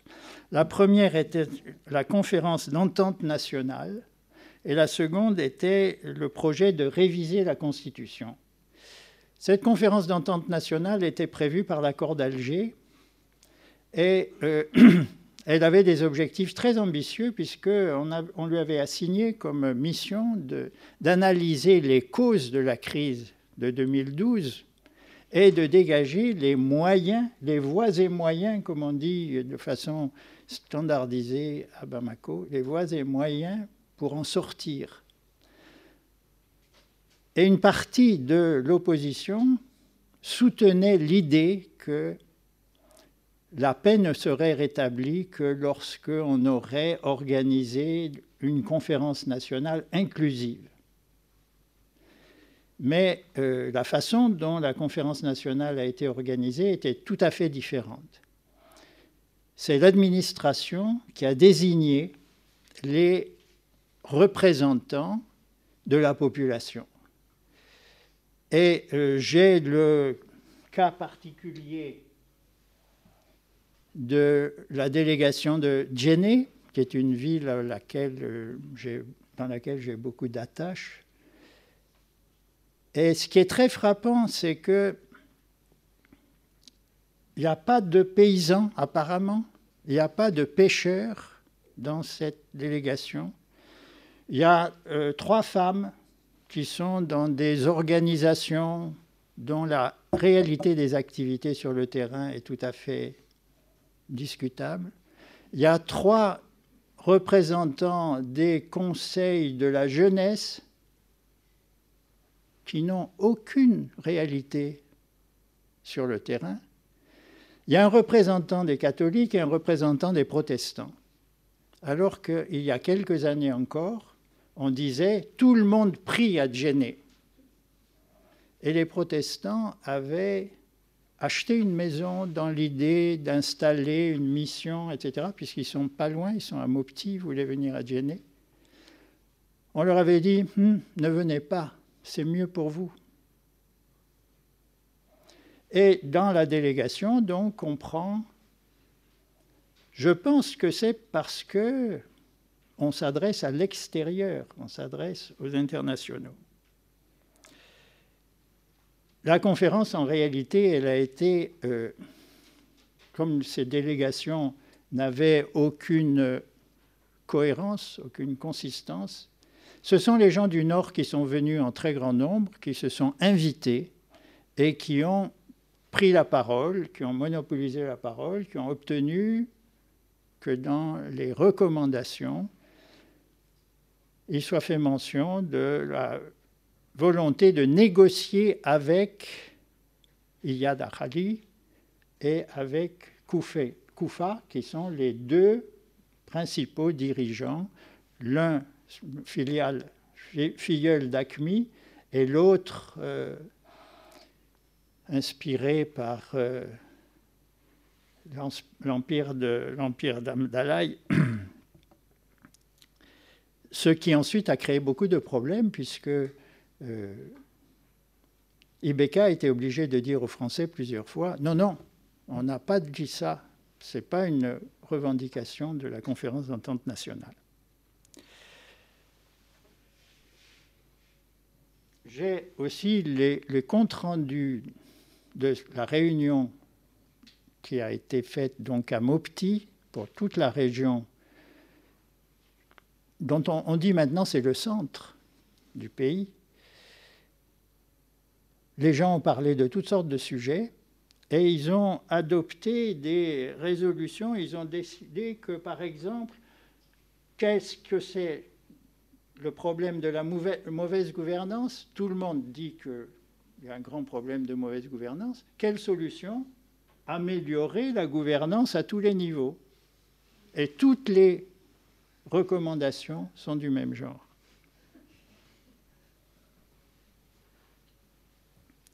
La deuxième initiative malencontreuse, c'était la révision de la Constitution. Évidemment, l'accord d'Alger prévoyait une, euh, décentralisation approfondie qui donnait des pouvoirs considérables aux régions. C'est un point sur lequel, dès que j'ai connu l'accord d'Alger, j'ai euh, attiré l'attention. Je pense que c'est extrêmement dangereux de parler de décentralisation approfondie tant qu'il n'y a pas d'État pour assurer la solidarité entre les régions et un minimum de redistribution. Mais ce qui est ressorti du projet présidentiel, c'était essentiellement la création d'un Sénat, dans lequel il allait nommer à peu près le tiers des membres. Une deuxième chambre dont personne en fait ne voyait clairement la, justification. Je pense que ces deux initiatives ont fracturé l'opinion et ont plutôt euh, eu un, un effet négatif sur la façon dont le bilan d'Ibeka pouvait être jugé. En même temps, se développait une mobilisation sociale tout à fait exceptionnelle pendant tout le premier semestre de l'année 2017. Euh, Je suis désolé pour euh, ce graphique, je n'ai pas su passer de, mon fichier Excel, euh, qui était bien clair, des... Euh, mais vous avez les dates et vous avez d'énormes périodes qui sont des périodes de grève. La première barre, ici, c'est une grève de la magistrature qui a duré plus d'un mois. Ensuite, vous avez commence, euh, ici, ce sont des grèves d'enseignants, il y a d'autres corps qui sont en grève. Ici commence une grève de la santé qui a duré 38 jours. Les hôpitaux publics, les dispensaires, tout était fermé. Le service d'urgence limité à l'extrême. L'enseignement s'est mis en grève, ce sont les barres bleues. L'enseignement supérieur s'est mis en grève, tout le premier semestre de l'année 2017 a été très agité sur le plan social. Troisième caractéristique de l'année 2017, la détérioration manifeste des relations entre le gouvernement, le, président, et euh, les milieux musulmans. À vrai dire, dès 2014,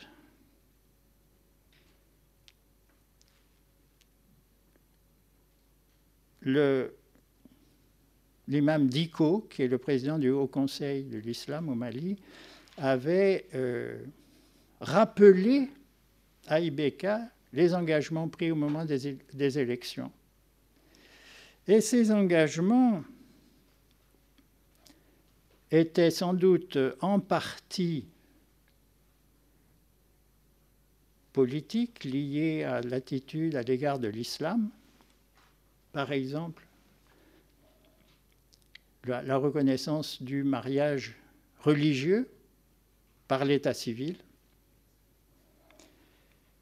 mais aussi probablement des engagements à l'égard de l'équipe de Sanogo, qui était donc euh, le capitaine devenu général qui a fait le coup d'État de 2012 et qui était visiblement euh, soutenu par les milieux musulmans, en particulier par le cheikh de Nioro, qu'on appelle communément Bouillet.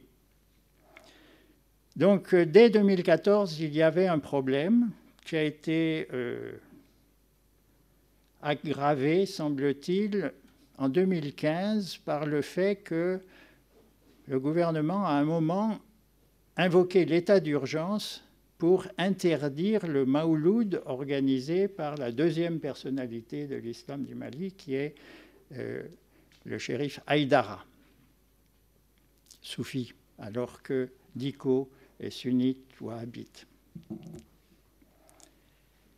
Donc, le contexte, c'est un contexte de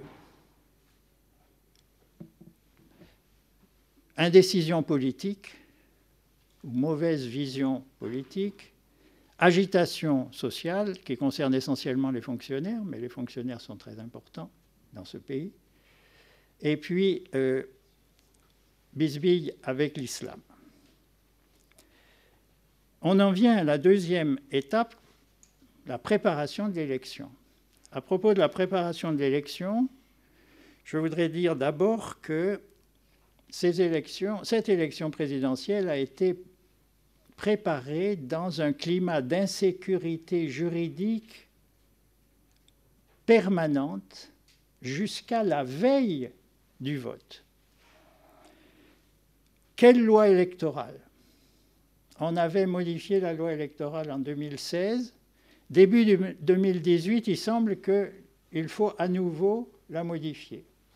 Or, il y a un protocole de la CDAO que le Mali a signé qui indique qu'on ne doit pas faire de modification de la loi électorale dans les six mois qui précèdent une élection. Or, si l'élection est prévue pour le mois de juillet, il est impossible de faire une modification de la loi électorale à partir de février.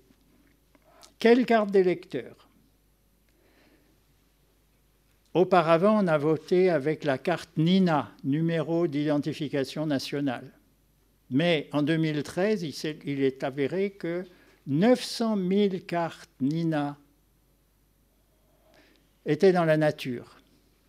On ne savait pas le stock de cartes NINA qui a été livré par le fournisseur européen dépassait de 900 000 le nombre d'électeurs qui étaient sur euh, les fichiers. Et ces cartes pouvaient être euh, remises en circulation. Ou bien cartes dites biométriques. On a parlé de cartes biométriques. Et puis au dernier moment, lorsque sont arrivées les cartes, elles étaient tirées simplement sur euh, du papier il n'y avait rien de numérique, il y avait une photo. Une petite photo. Quel fichier électoral?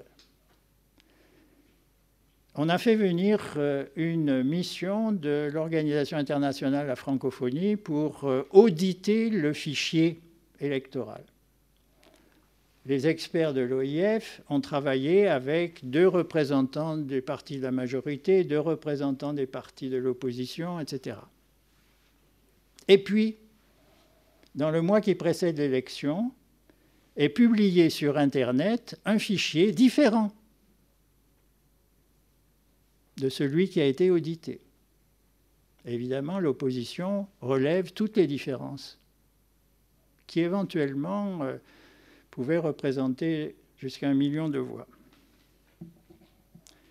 Quelle étendue pour les procurations? Dans la loi électorale, il était dit que les procurations ne pouvaient être remises qu'à quelqu'un qui appartenait au même bureau de vote.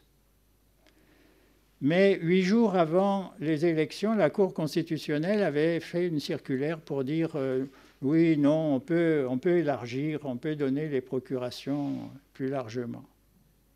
Et il a fallu qu'à la veille des élections, le Premier ministre reçoive les autorités religieuses, les représentants des partis et notamment les représentants de l'opposition, pour dire non, là franchement, on s'est trompé. On va apaiser l'opposition en disant, comme c'était écrit dans les textes, la procuration ne peut être remise qu'à quelqu'un qui appartient au même bureau de vote. Deuxième aspect caractéristique de la préparation de cette élection, comme de la vie politique au Mali, me semble-t-il, depuis au moins 20 ans, l'extrême liabilité des, des, forces politiques. D'abord, pour la préparation de cette élection, comme pour les autres, locales, une atmosphère de démarchage et de corruption des élites politiques et des simples électeurs. La loi électorale interdit les cadeaux en argent ou en espèces, pardon, ou en nature. La loi électorale fixe un début de la campagne et une fin de la campagne. Mais en réalité, tout ceci est vain, ne correspond à rien. Moussa Mara lui-même, ancien Premier ministre, centre droit, pour ne pas dire probablement euh, droit, la suite le montrera bien dans cette campagne, a fait un article pour, dire vraiment, on s'en sortira pas tant que on n'arrivera pas dans ce pays à contrôler les budgets dans leur montant, dans leur financement, dans leur utilisation. Deuxième aspect de cette liabilité des forces politiques, la candidature du président de la République a créé des fractures dans son camp, en particulier les manœuvres qui ont été celles de la présidence pour obtenir que l'ADEMA, qui était le parti, de, le, parti majoritaire au temps de Conaré, et qui était associé au gouvernement dans la magistrature de Ibeka, à un moment, l'ADEMA voulait présenter son candidat. 46 sur 52 des sections locales de l'ADEMA étaient favorables à la présentation d'un candidat par l'ADEMA. Un certain nombre de membres du Bureau national, ministres notamment, mais pas seulement, ministres, ne voulaient pas de cette solution préféraient réserver leur place dans un futur gouvernement en ne s'opposant pas à la candidature d'Ibeka. Donc fracture dans la majorité. Un certain nombre de ministres ont quitté dans le mois ou les deux mois qui ont précédé l'élection. Du côté de l'opposition, de mars à juin, il y a eu beaucoup d'activités, beaucoup de réunions, avec un objectif modeste qui aurait été de s'engager, que tous les partis de l'opposition s'engagent à ce que le mieux placé à l'issue du premier tour bénéficie de toutes les voix des partis qui se rangeaient dans l'opposition. Mais cet objectif modeste n'a même pas permis d'obtenir l'accord de tout le monde. Les uns ont créé une convention des bâtisseurs, Les autres ont créé un nouveau pôle démocratique et républicain. Euh, le, troisième a créé un pôle constitutionnel. Tout le monde prétend avoir autour de lui un grand nombre d'associations et être en position de créer une plateforme ou un pôle. Mais, en fin de compte, l'accord n'a pas pu être passé sur le fait qu'on regroupe au second tour les voix de tous les partis d'opposition. Le seul accord qui a tenu, c'est l'accord entre le parti d'opposition, le parti de Soumaïla Sissé, et le chroniqueur Rasbat, euh, qui est l'animateur du CDR, du Centre de défense de la République. Évidemment, il y a eu deux meetings importants à Bamako, l'un organisé par Ibeka, l'autre organisé par Soumaïla Sissé, qui ont été des réussites et qui, pendant un temps, ont pu entretenir l'illusion que l'opposition était assez forte. Mais en réalité, les programmes électoraux, la, la labilité de ces forces politiques vient de ce que les programmes électoraux sont vides. J'en ai six ou sept je ne les ai pas tous, euh, on n'y trouve rien que des vœux pieux du genre à propos du problème de l'éducation, qui est tout à fait central pour l'avenir du Mali. J'ai relevé dans un des programmes, chaque élève aura la possibilité de recevoir la formation académique ou professionnelle correspondant à ses désirs et chaque jeune trouvera naturellement un emploi parce que les investisseurs ne manqueront pas de venir créer de l'emploi au Mali. Le rêve éveillé.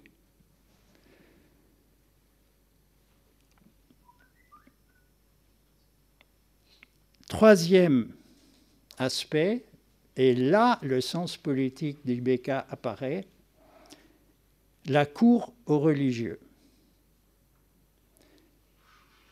Après l'épisode euh, désagréable du terrain de 150 hectares promis à Aïdara pour qu'il puisse y recevoir les pèlerins de son Maouloud dans des conditions de sécurité meilleures que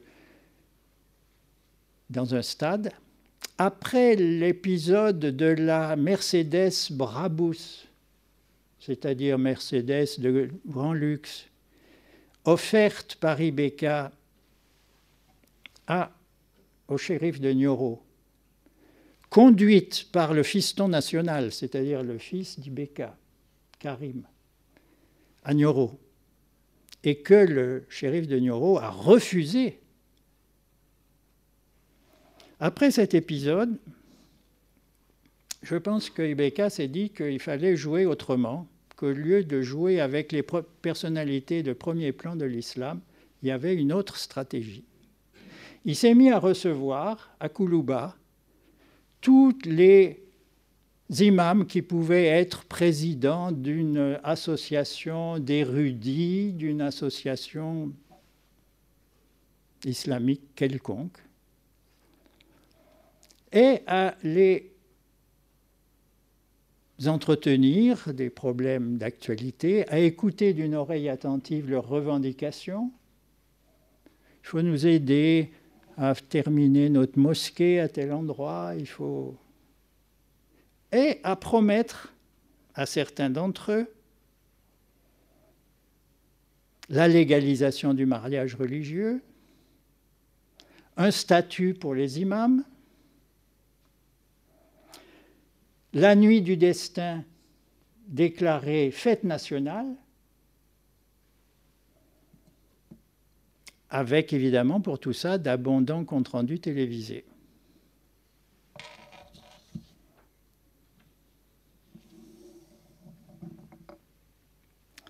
Dernier point de la préparation, je pense, c'est l'accord avec les mouvements armés. Ça, c'est sans doute le travail de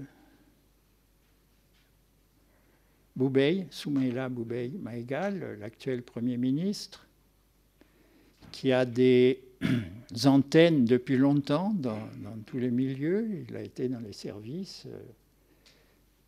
Il est intelligent, il a de l'autorité. Il est en fonction depuis trois mois. Il va à Kidal alors que l'un de ses prédécesseurs, Moussa Mara, en 2014, allant à a provoqué des incidents qui se sont traduits par euh, une vingtaine de morts dans les cadres de la fonction publique malienne et une, une humiliation phénoménale. Donc, en mars, Soumaïla y va. En juillet, en juillet, Ibeka y va. Il passe deux nuits à Kidal, protégé par les combattants de la CMA. Il intervient dans une salle qui est décorée euh, du drapeau de l'Azawad, de la République de l'Azawad, sans que ça pose le moindre problème. D'ailleurs, euh, Soumaïla Sissé, deux jours après, fait lui aussi son voyage à Kidal.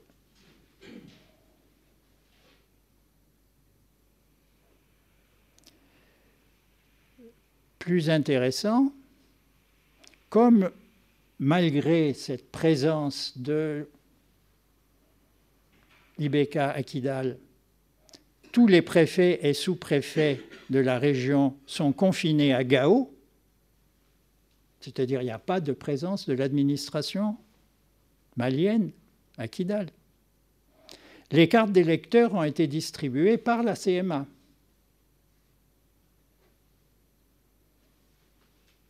Avec éventuellement, on peut l'imaginer, des consignes de vote, au lieu d'être distribuées par l'administration, alors, qu'est-ce qu'on peut dire de la, réalisation elle-même des élections? À propos de la campagne électorale, il faut se rendre compte qu'en raison de l'insécurité, non seulement au nord, mais au centre, la campagne électorale n'a eu lieu que dans les chefs-lieux de région. Les amis de Djenné disent qu'ils ont fait la campagne électorale au téléphone ils ont bien reçu Moussamara, par exemple, à Djenné, avec euh, les moyens de l'État pour sa protection. Mais ils ne sont pas allés dans les arrondissements. Au premier tour, il y avait 23 000 bureaux de vote, dont 1100 à peu près à l'extérieur, et dont 871 n'ont pas pu ouvrir le jour du vote. Parce que un pick-up est venu, a mis le feu au matériel électoral, ou simplement a chassé le président et ses assesseurs, etc. Un pick-up ou deux, motos. 30 000 hommes ont été mobilisés pour assurer la sécurité.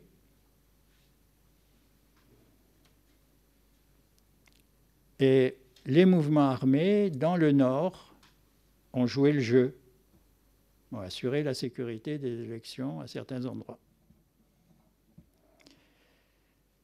En ce qui concerne les observations, l'observation, tout le monde s'y est mis. L'Union européenne avec 50 euh, personnes, l'Union africaine avec 47, euh, l'Organisation internationale de la francophonie une vingtaine, la CDAO avec 171, Caritas avec 513,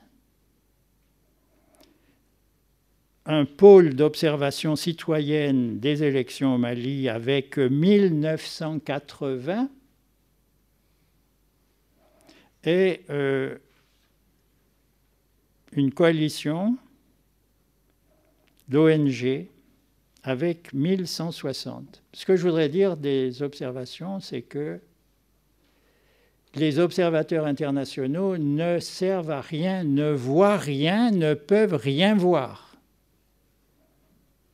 Lorsque l'Union européenne dit qu'ils vont recevoir 20 euh,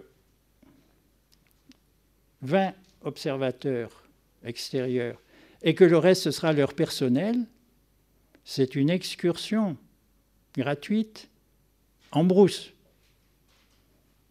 Et pas trop loin.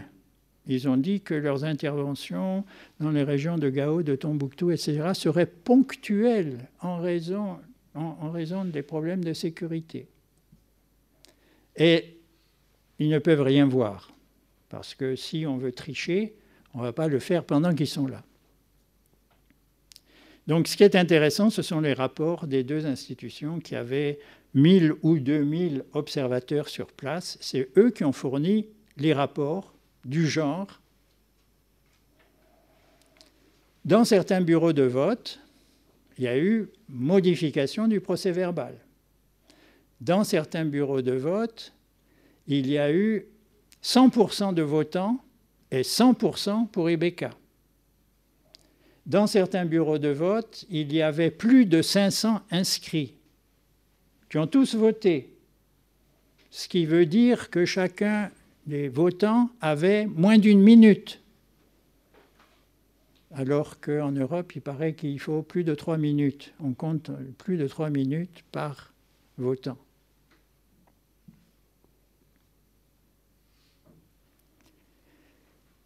Donc il y a un dossier, il y a deux dossiers assez sérieux sur euh, la régularité des opérations. Mais moi, je suis choqué de voir comme les institutions internationales remplissent la presse de communiqués. Tout s'est bien passé, tout va très bien, Madame la Marquise, alors que c'est sensiblement plus compliqué. J'en termine. Qu'est-ce qui a changé?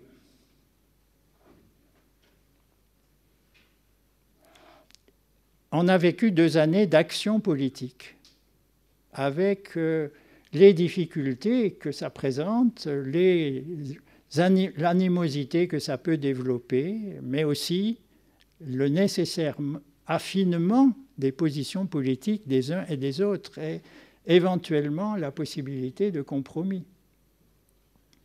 C'est une nouveauté, je pense, dans le contexte malien, dont la démocratisation était extrêmement superficielle et le reste, parce que les internationaux, ils voulaient des élections, ils ont eu leurs élections.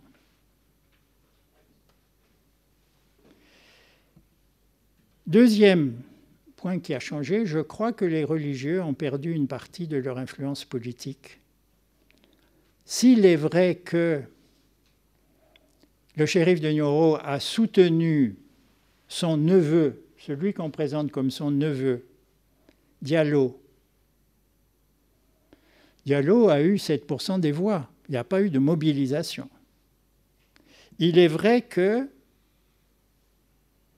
le bras armé des musulmans sur le plan électoral, l'association Sabati 2012, qui avait joué un très grand rôle en 2013,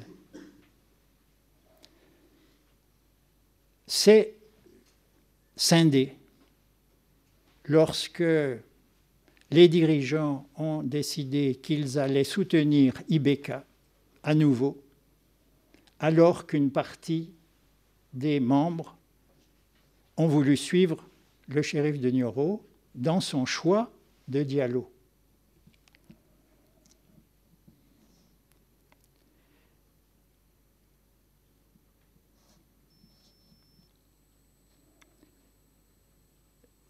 Quelque chose qui me semble-t-il a peut-être changé aussi avec ces élections, c'est que dans les félicitations reçues par Ibeka, le secrétaire euh, général des Nations Unies a une position très différente de l'Union européenne, les États-Unis, de la France, etc. Il ne parle pas de l'accord d'Alger. Il parle du rôle que l'opinion publique doit jouer à l'avenir dans les décisions du Mali. Il était déjà intervenu à un moment où le gouvernement voulait euh, interdire une manifestation. Et je me suis demandé si c'était un lapsus de sa part ou si ça veut dire quelque chose.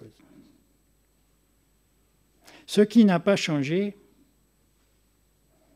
c'est ce système politique euh, que j'ai appelé hors sol,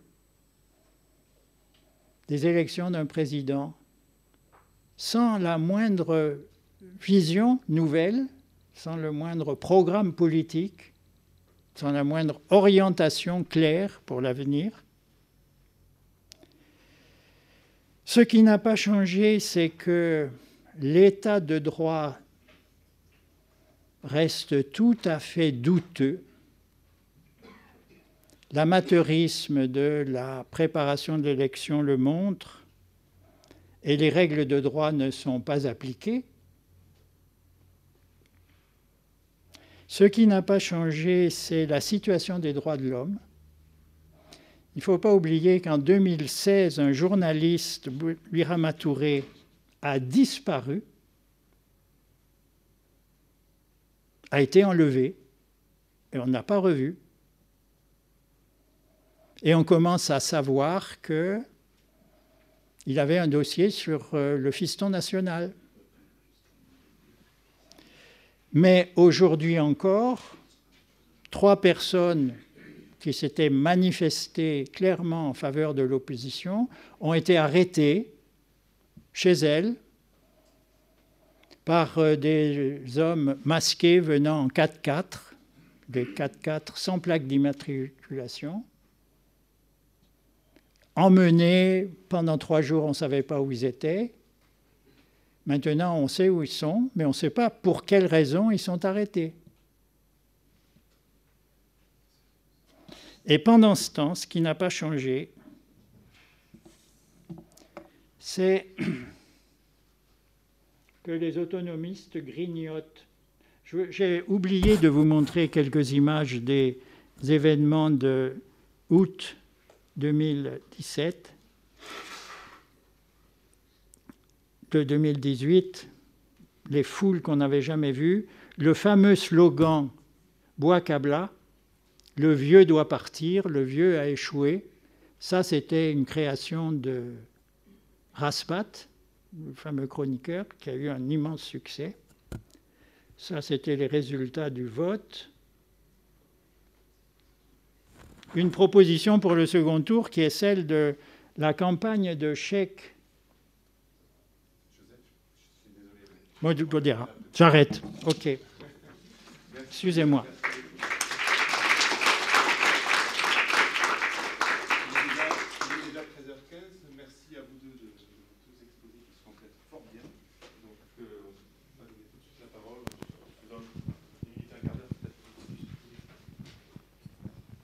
Euh, J'aurais une question pour Rachel. Um, should I ask it? Okay. Um, I will do, do it in English because the concepts are in English, so it's just easier. Um, I was wondering if you could explain why you chose this concept of autocratization instead of, for instance, using democratic backsliding. And from your conclusion, I understand that you think it is two different, uh, two things that are different in nature because of sort of the structure in which they are taking place. Um, but um, I, was, I would argue that it also uh, further entrench professional divides when we are actually talking about practices that are on the very micro level very similar. And my second question is it's also a conceptual question. It's um, also can we why do you choose to talk about that instead of, for instance, episodes of deliberalization, for instance? Um, and especially because looking at the graphic on Niger, if you put aside the events and the detail of the events, it looks more like episodes of deliberalization followed by small surges of liberalization. Um, and then once again, uh, we, you know, it goes down. So, and it's connected to the visual representation of your episodes of autocratization, I think, where it looks like it's very, it was very it's only the di- diagonals, you know, like. And would it be possible to actually um, make the episode, put inside the episode, actually also the small surges of liberalization? And would you call them like that, or is it democratization after an episode of autocratization? Thank you.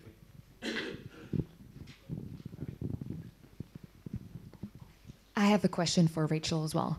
So I thought it was really interesting to see that overall uh, the number of coups dramatically declined in this third wave, but in the Sahel it, it increased, or at least you know um, there was no decline. Um, do you have a, a, theory of why in the Sahel um, these coups are still so prevalent? And maybe this goes to the uh, second presentation because in Mali a coup happened. Um, so why did the Malian government not decide? Uh, to try to do, you know, first these legal measures uh, to increase uh, the the extent of their power, and then you know how do you explain in the framework that Rachel develops um, the the decline or like the usage of of actually of a coup.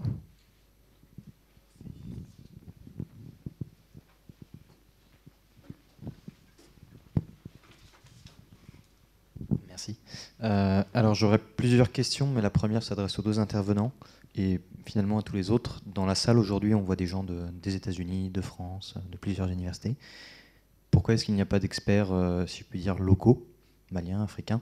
Est-ce que c'est une question, un simple problème logistique? Pas de budget pour payer le billet d'avion Est-ce qu'il n'y a pas les personnalités? Parce que le, le champ de la recherche là-bas n'est pas assez indépendant et du coup les chercheurs locaux ne sont pas indépendants. Pourquoi est-ce qu'ils ne sont pas là aujourd'hui? Parce qu'ils auraient peut-être un point de vue intéressant aussi. Et euh, mes autres questions sont pour Monsieur Brunet-Jailly. Euh, vous avez parlé de la presse qui, semble-t-il gober un peu les communiqués euh, de l'Union européenne sur les élections au Mali. Est-ce qu'il n'y a pas le monde à monter une division Afrique spécialisée? Est-ce que les journalistes dans les, grands titres n'ont pas une distance critique vis-à-vis -vis de ces communiqués-là? Est-ce qu'en fait on est correctement informé par les médias dits de qualité? Ou est-ce que c'est plus vraiment le plus vraiment le cas? Et après, vous avez donc beaucoup parlé des élections actuelles en, mettant en exergue euh, toutes les déficiences. Est-ce qu'il y avait euh, des épisodes précédents d'élections se tenant bien au Mali, ou est-ce que malheureusement on est dans une traduction, on est dans un dans un processus électoral qui est toujours pas établi d'après nos standards? Euh, voilà, ce sera tout pour l'instant.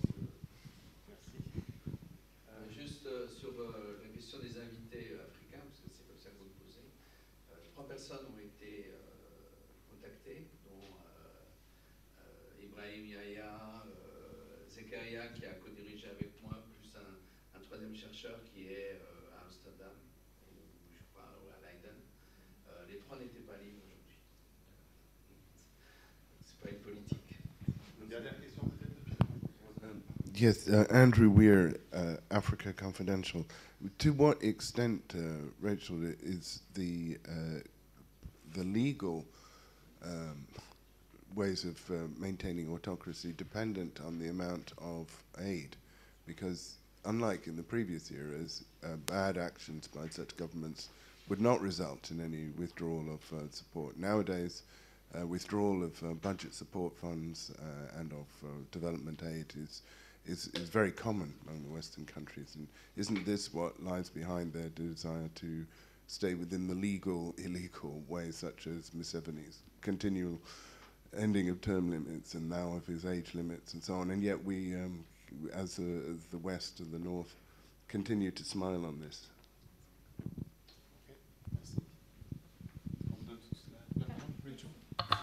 Merci beaucoup pour les, les questions, les commentaires. Euh, en fait, aussi, les deux présentations, je crois, euh, ça, ça, marche bien ensemble parce que avec cette analyse comparative, en fait, euh, Joseph, il a présenté en fait les, les processus en élection avec ce type de, ce mode d'autocritisation, en fait, où on n'avait pas d'échange actuellement dans le domaine légal. C'était tous, tous dans le côté ce no legal change euh, sur les questions de manipulation, de comment on peut faire euh, les, les, les, euh, les, questions de liste électorale, le rôle de la Cour suprême, etc. Alors ça, c'est vraiment un exemplaire très, très bien. Alors je voulais adresser les questions. so the reason why I chose uh, to focus on autocratization versus just democratic backsliding, in fact, I agree completely that they are indeed similar processes. And in fact, autocratization as a concept is meant to encompass the entire continuum. Because when we only focus on democratic backsliding, our starting point can only look at the countries that are already in the democratic zone. But in fact, we see that a lot of the interesting movement is in those countries that might be in the zone between electoral democracy to electoral autocracy. And that's where we want to also be able to capture is there movement further on the continuum uh, towards closed autocracy? So, really, it's, it's to be able to expand our purview.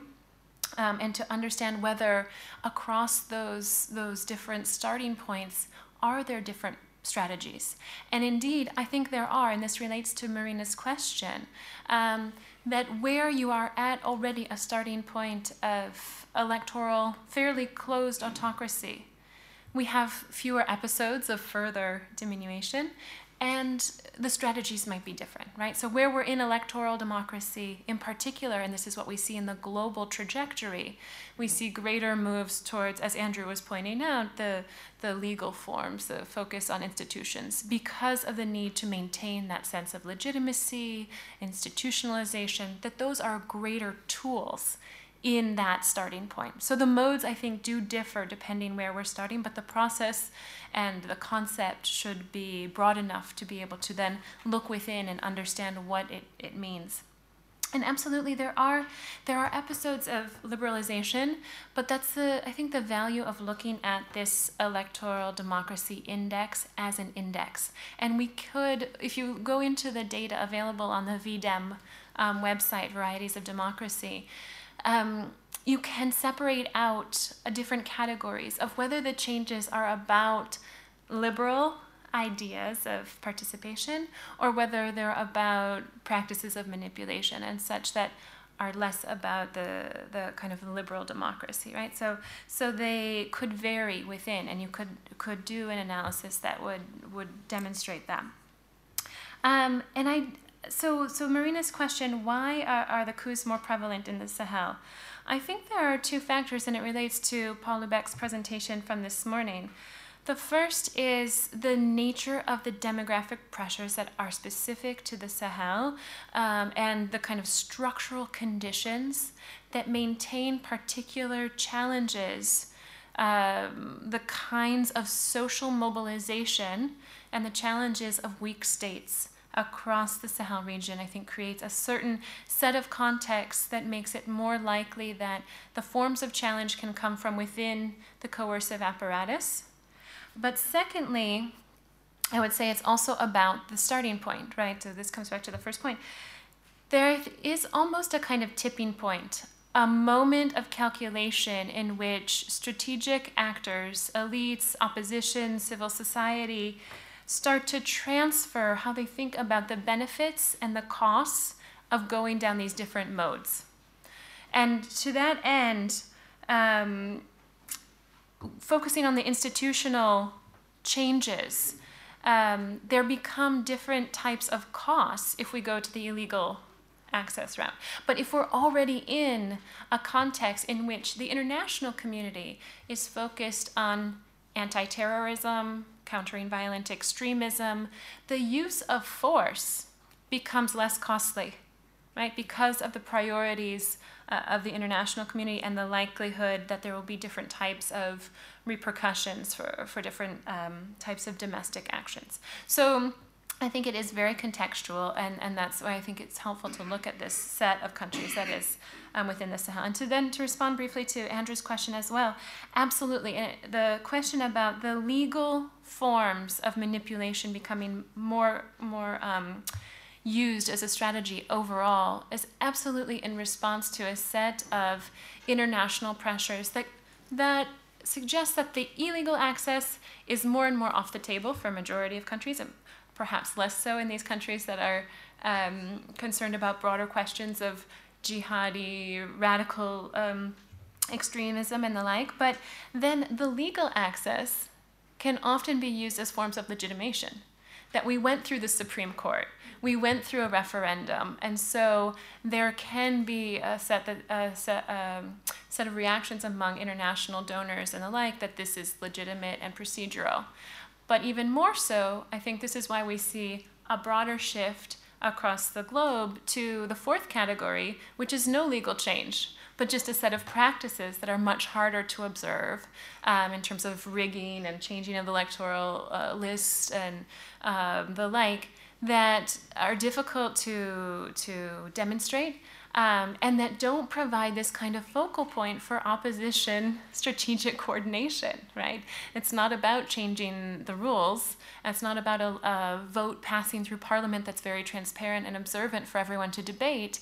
It's about the undercurrent of what can be done to manipulate uh, the playing field more generally. So I think that that's absolutely um, right in terms of the different kinds of strategies that domestic players are calculating vis-a-vis the international realm, vis-a-vis domestic um, opposition. Thank you. Bon, moi je dirais, pardon. Je dirais peut-être d'abord un petit mot sur euh, les chercheurs nationaux. Dans le climat d'insécurité juridique dont j'ai parlé, notamment à la fin, on peut comprendre qu'il soit assez prudent.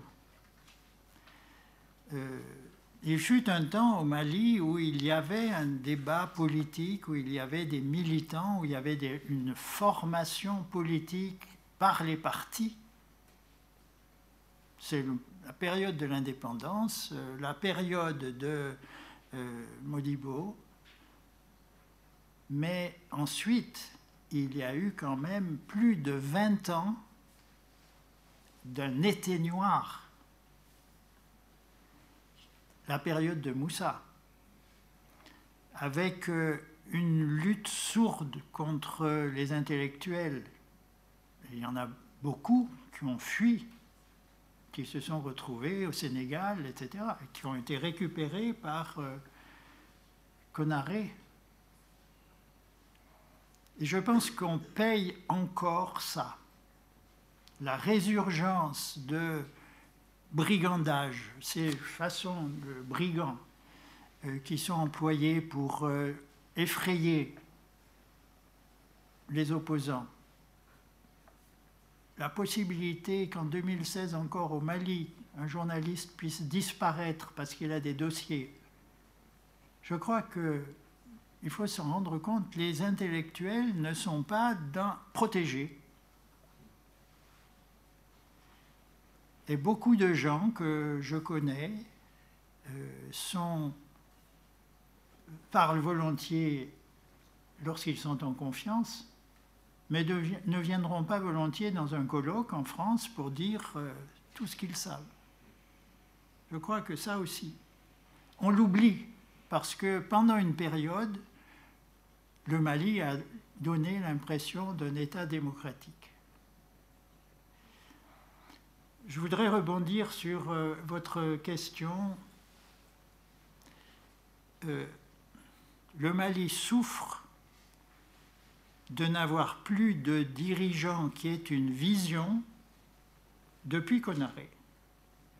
Conaré, bon, militant aguerri, très intelligent, très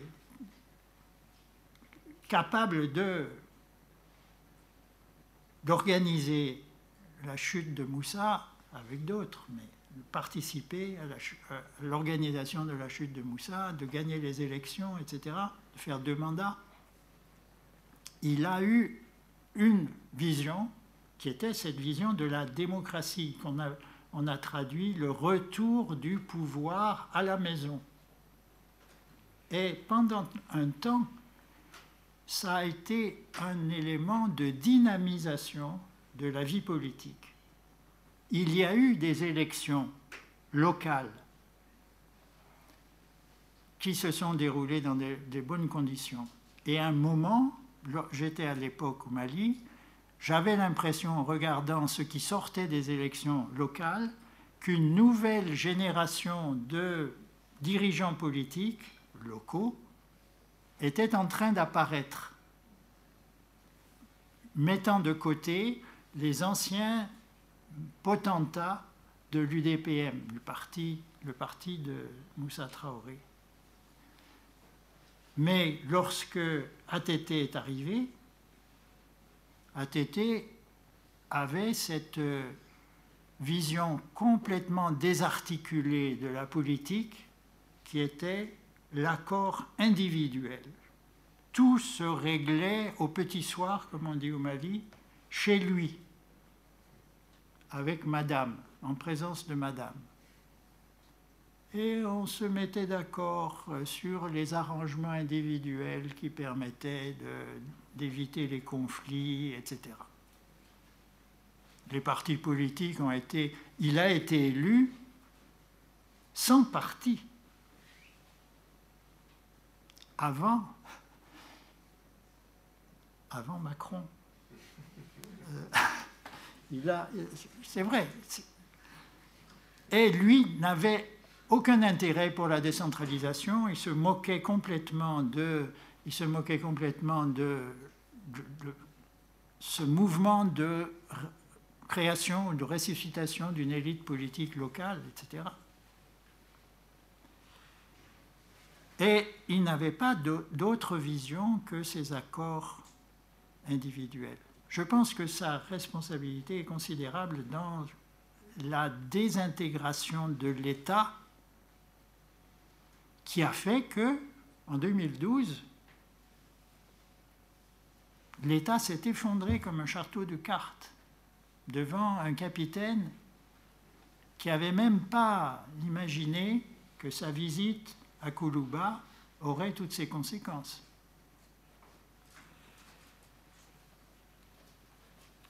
Donc euh, voilà, il n'y a, pas de stratégie à long, on n'est pas dans un pays dans lequel l'État a une stratégie à long terme. L'épisode Moussa Traoré de lutte contre tous les intellectuels, toutes les critiques, etc., suivi de l'épisode d'ATT, fait que les gens sont extrêmement prudents. À propos des élections qui se terminent bien, je voudrais dire euh, quand même que IBK a fait toute sa campagne électorale en 2013 sur l'argument On m'a volé ma victoire en 2007. Je l'ai entendu, il est venu à Sciences Po. Il est venu à Sciences Po, il a fait une conférence qui était vraiment pitoyable. Il n'avait à dire que ça. On m'a volé ma victoire et j'espère que cette fois-ci, ce ne sera pas le cas. Sur les médias, un mot. Euh, je parlais de la presse nationale, malienne.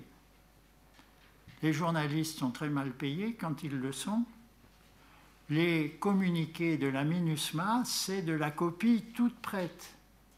Et donc, euh, le battage qui a été fait sur euh, un tel, telle institution dit que les élections se sont bien passées, qu'il n'y a pas eu de fraude, etc., ça a rempli la presse nationale pendant un temps. Par contre, les rapports des deux institutions qui ont suivi de près les élections, pas une mention. Évidemment, il fallait, pour euh, utiliser ces rapports, il fallait lire 60 euh, ou 140 pages et puis en tirer quelque chose. Il n'y avait pas Joseph pour le résumer. Pardon? Il n'y avait pas Joseph pour le résumer. Voilà. J'ai terminé. Merci. Merci beaucoup.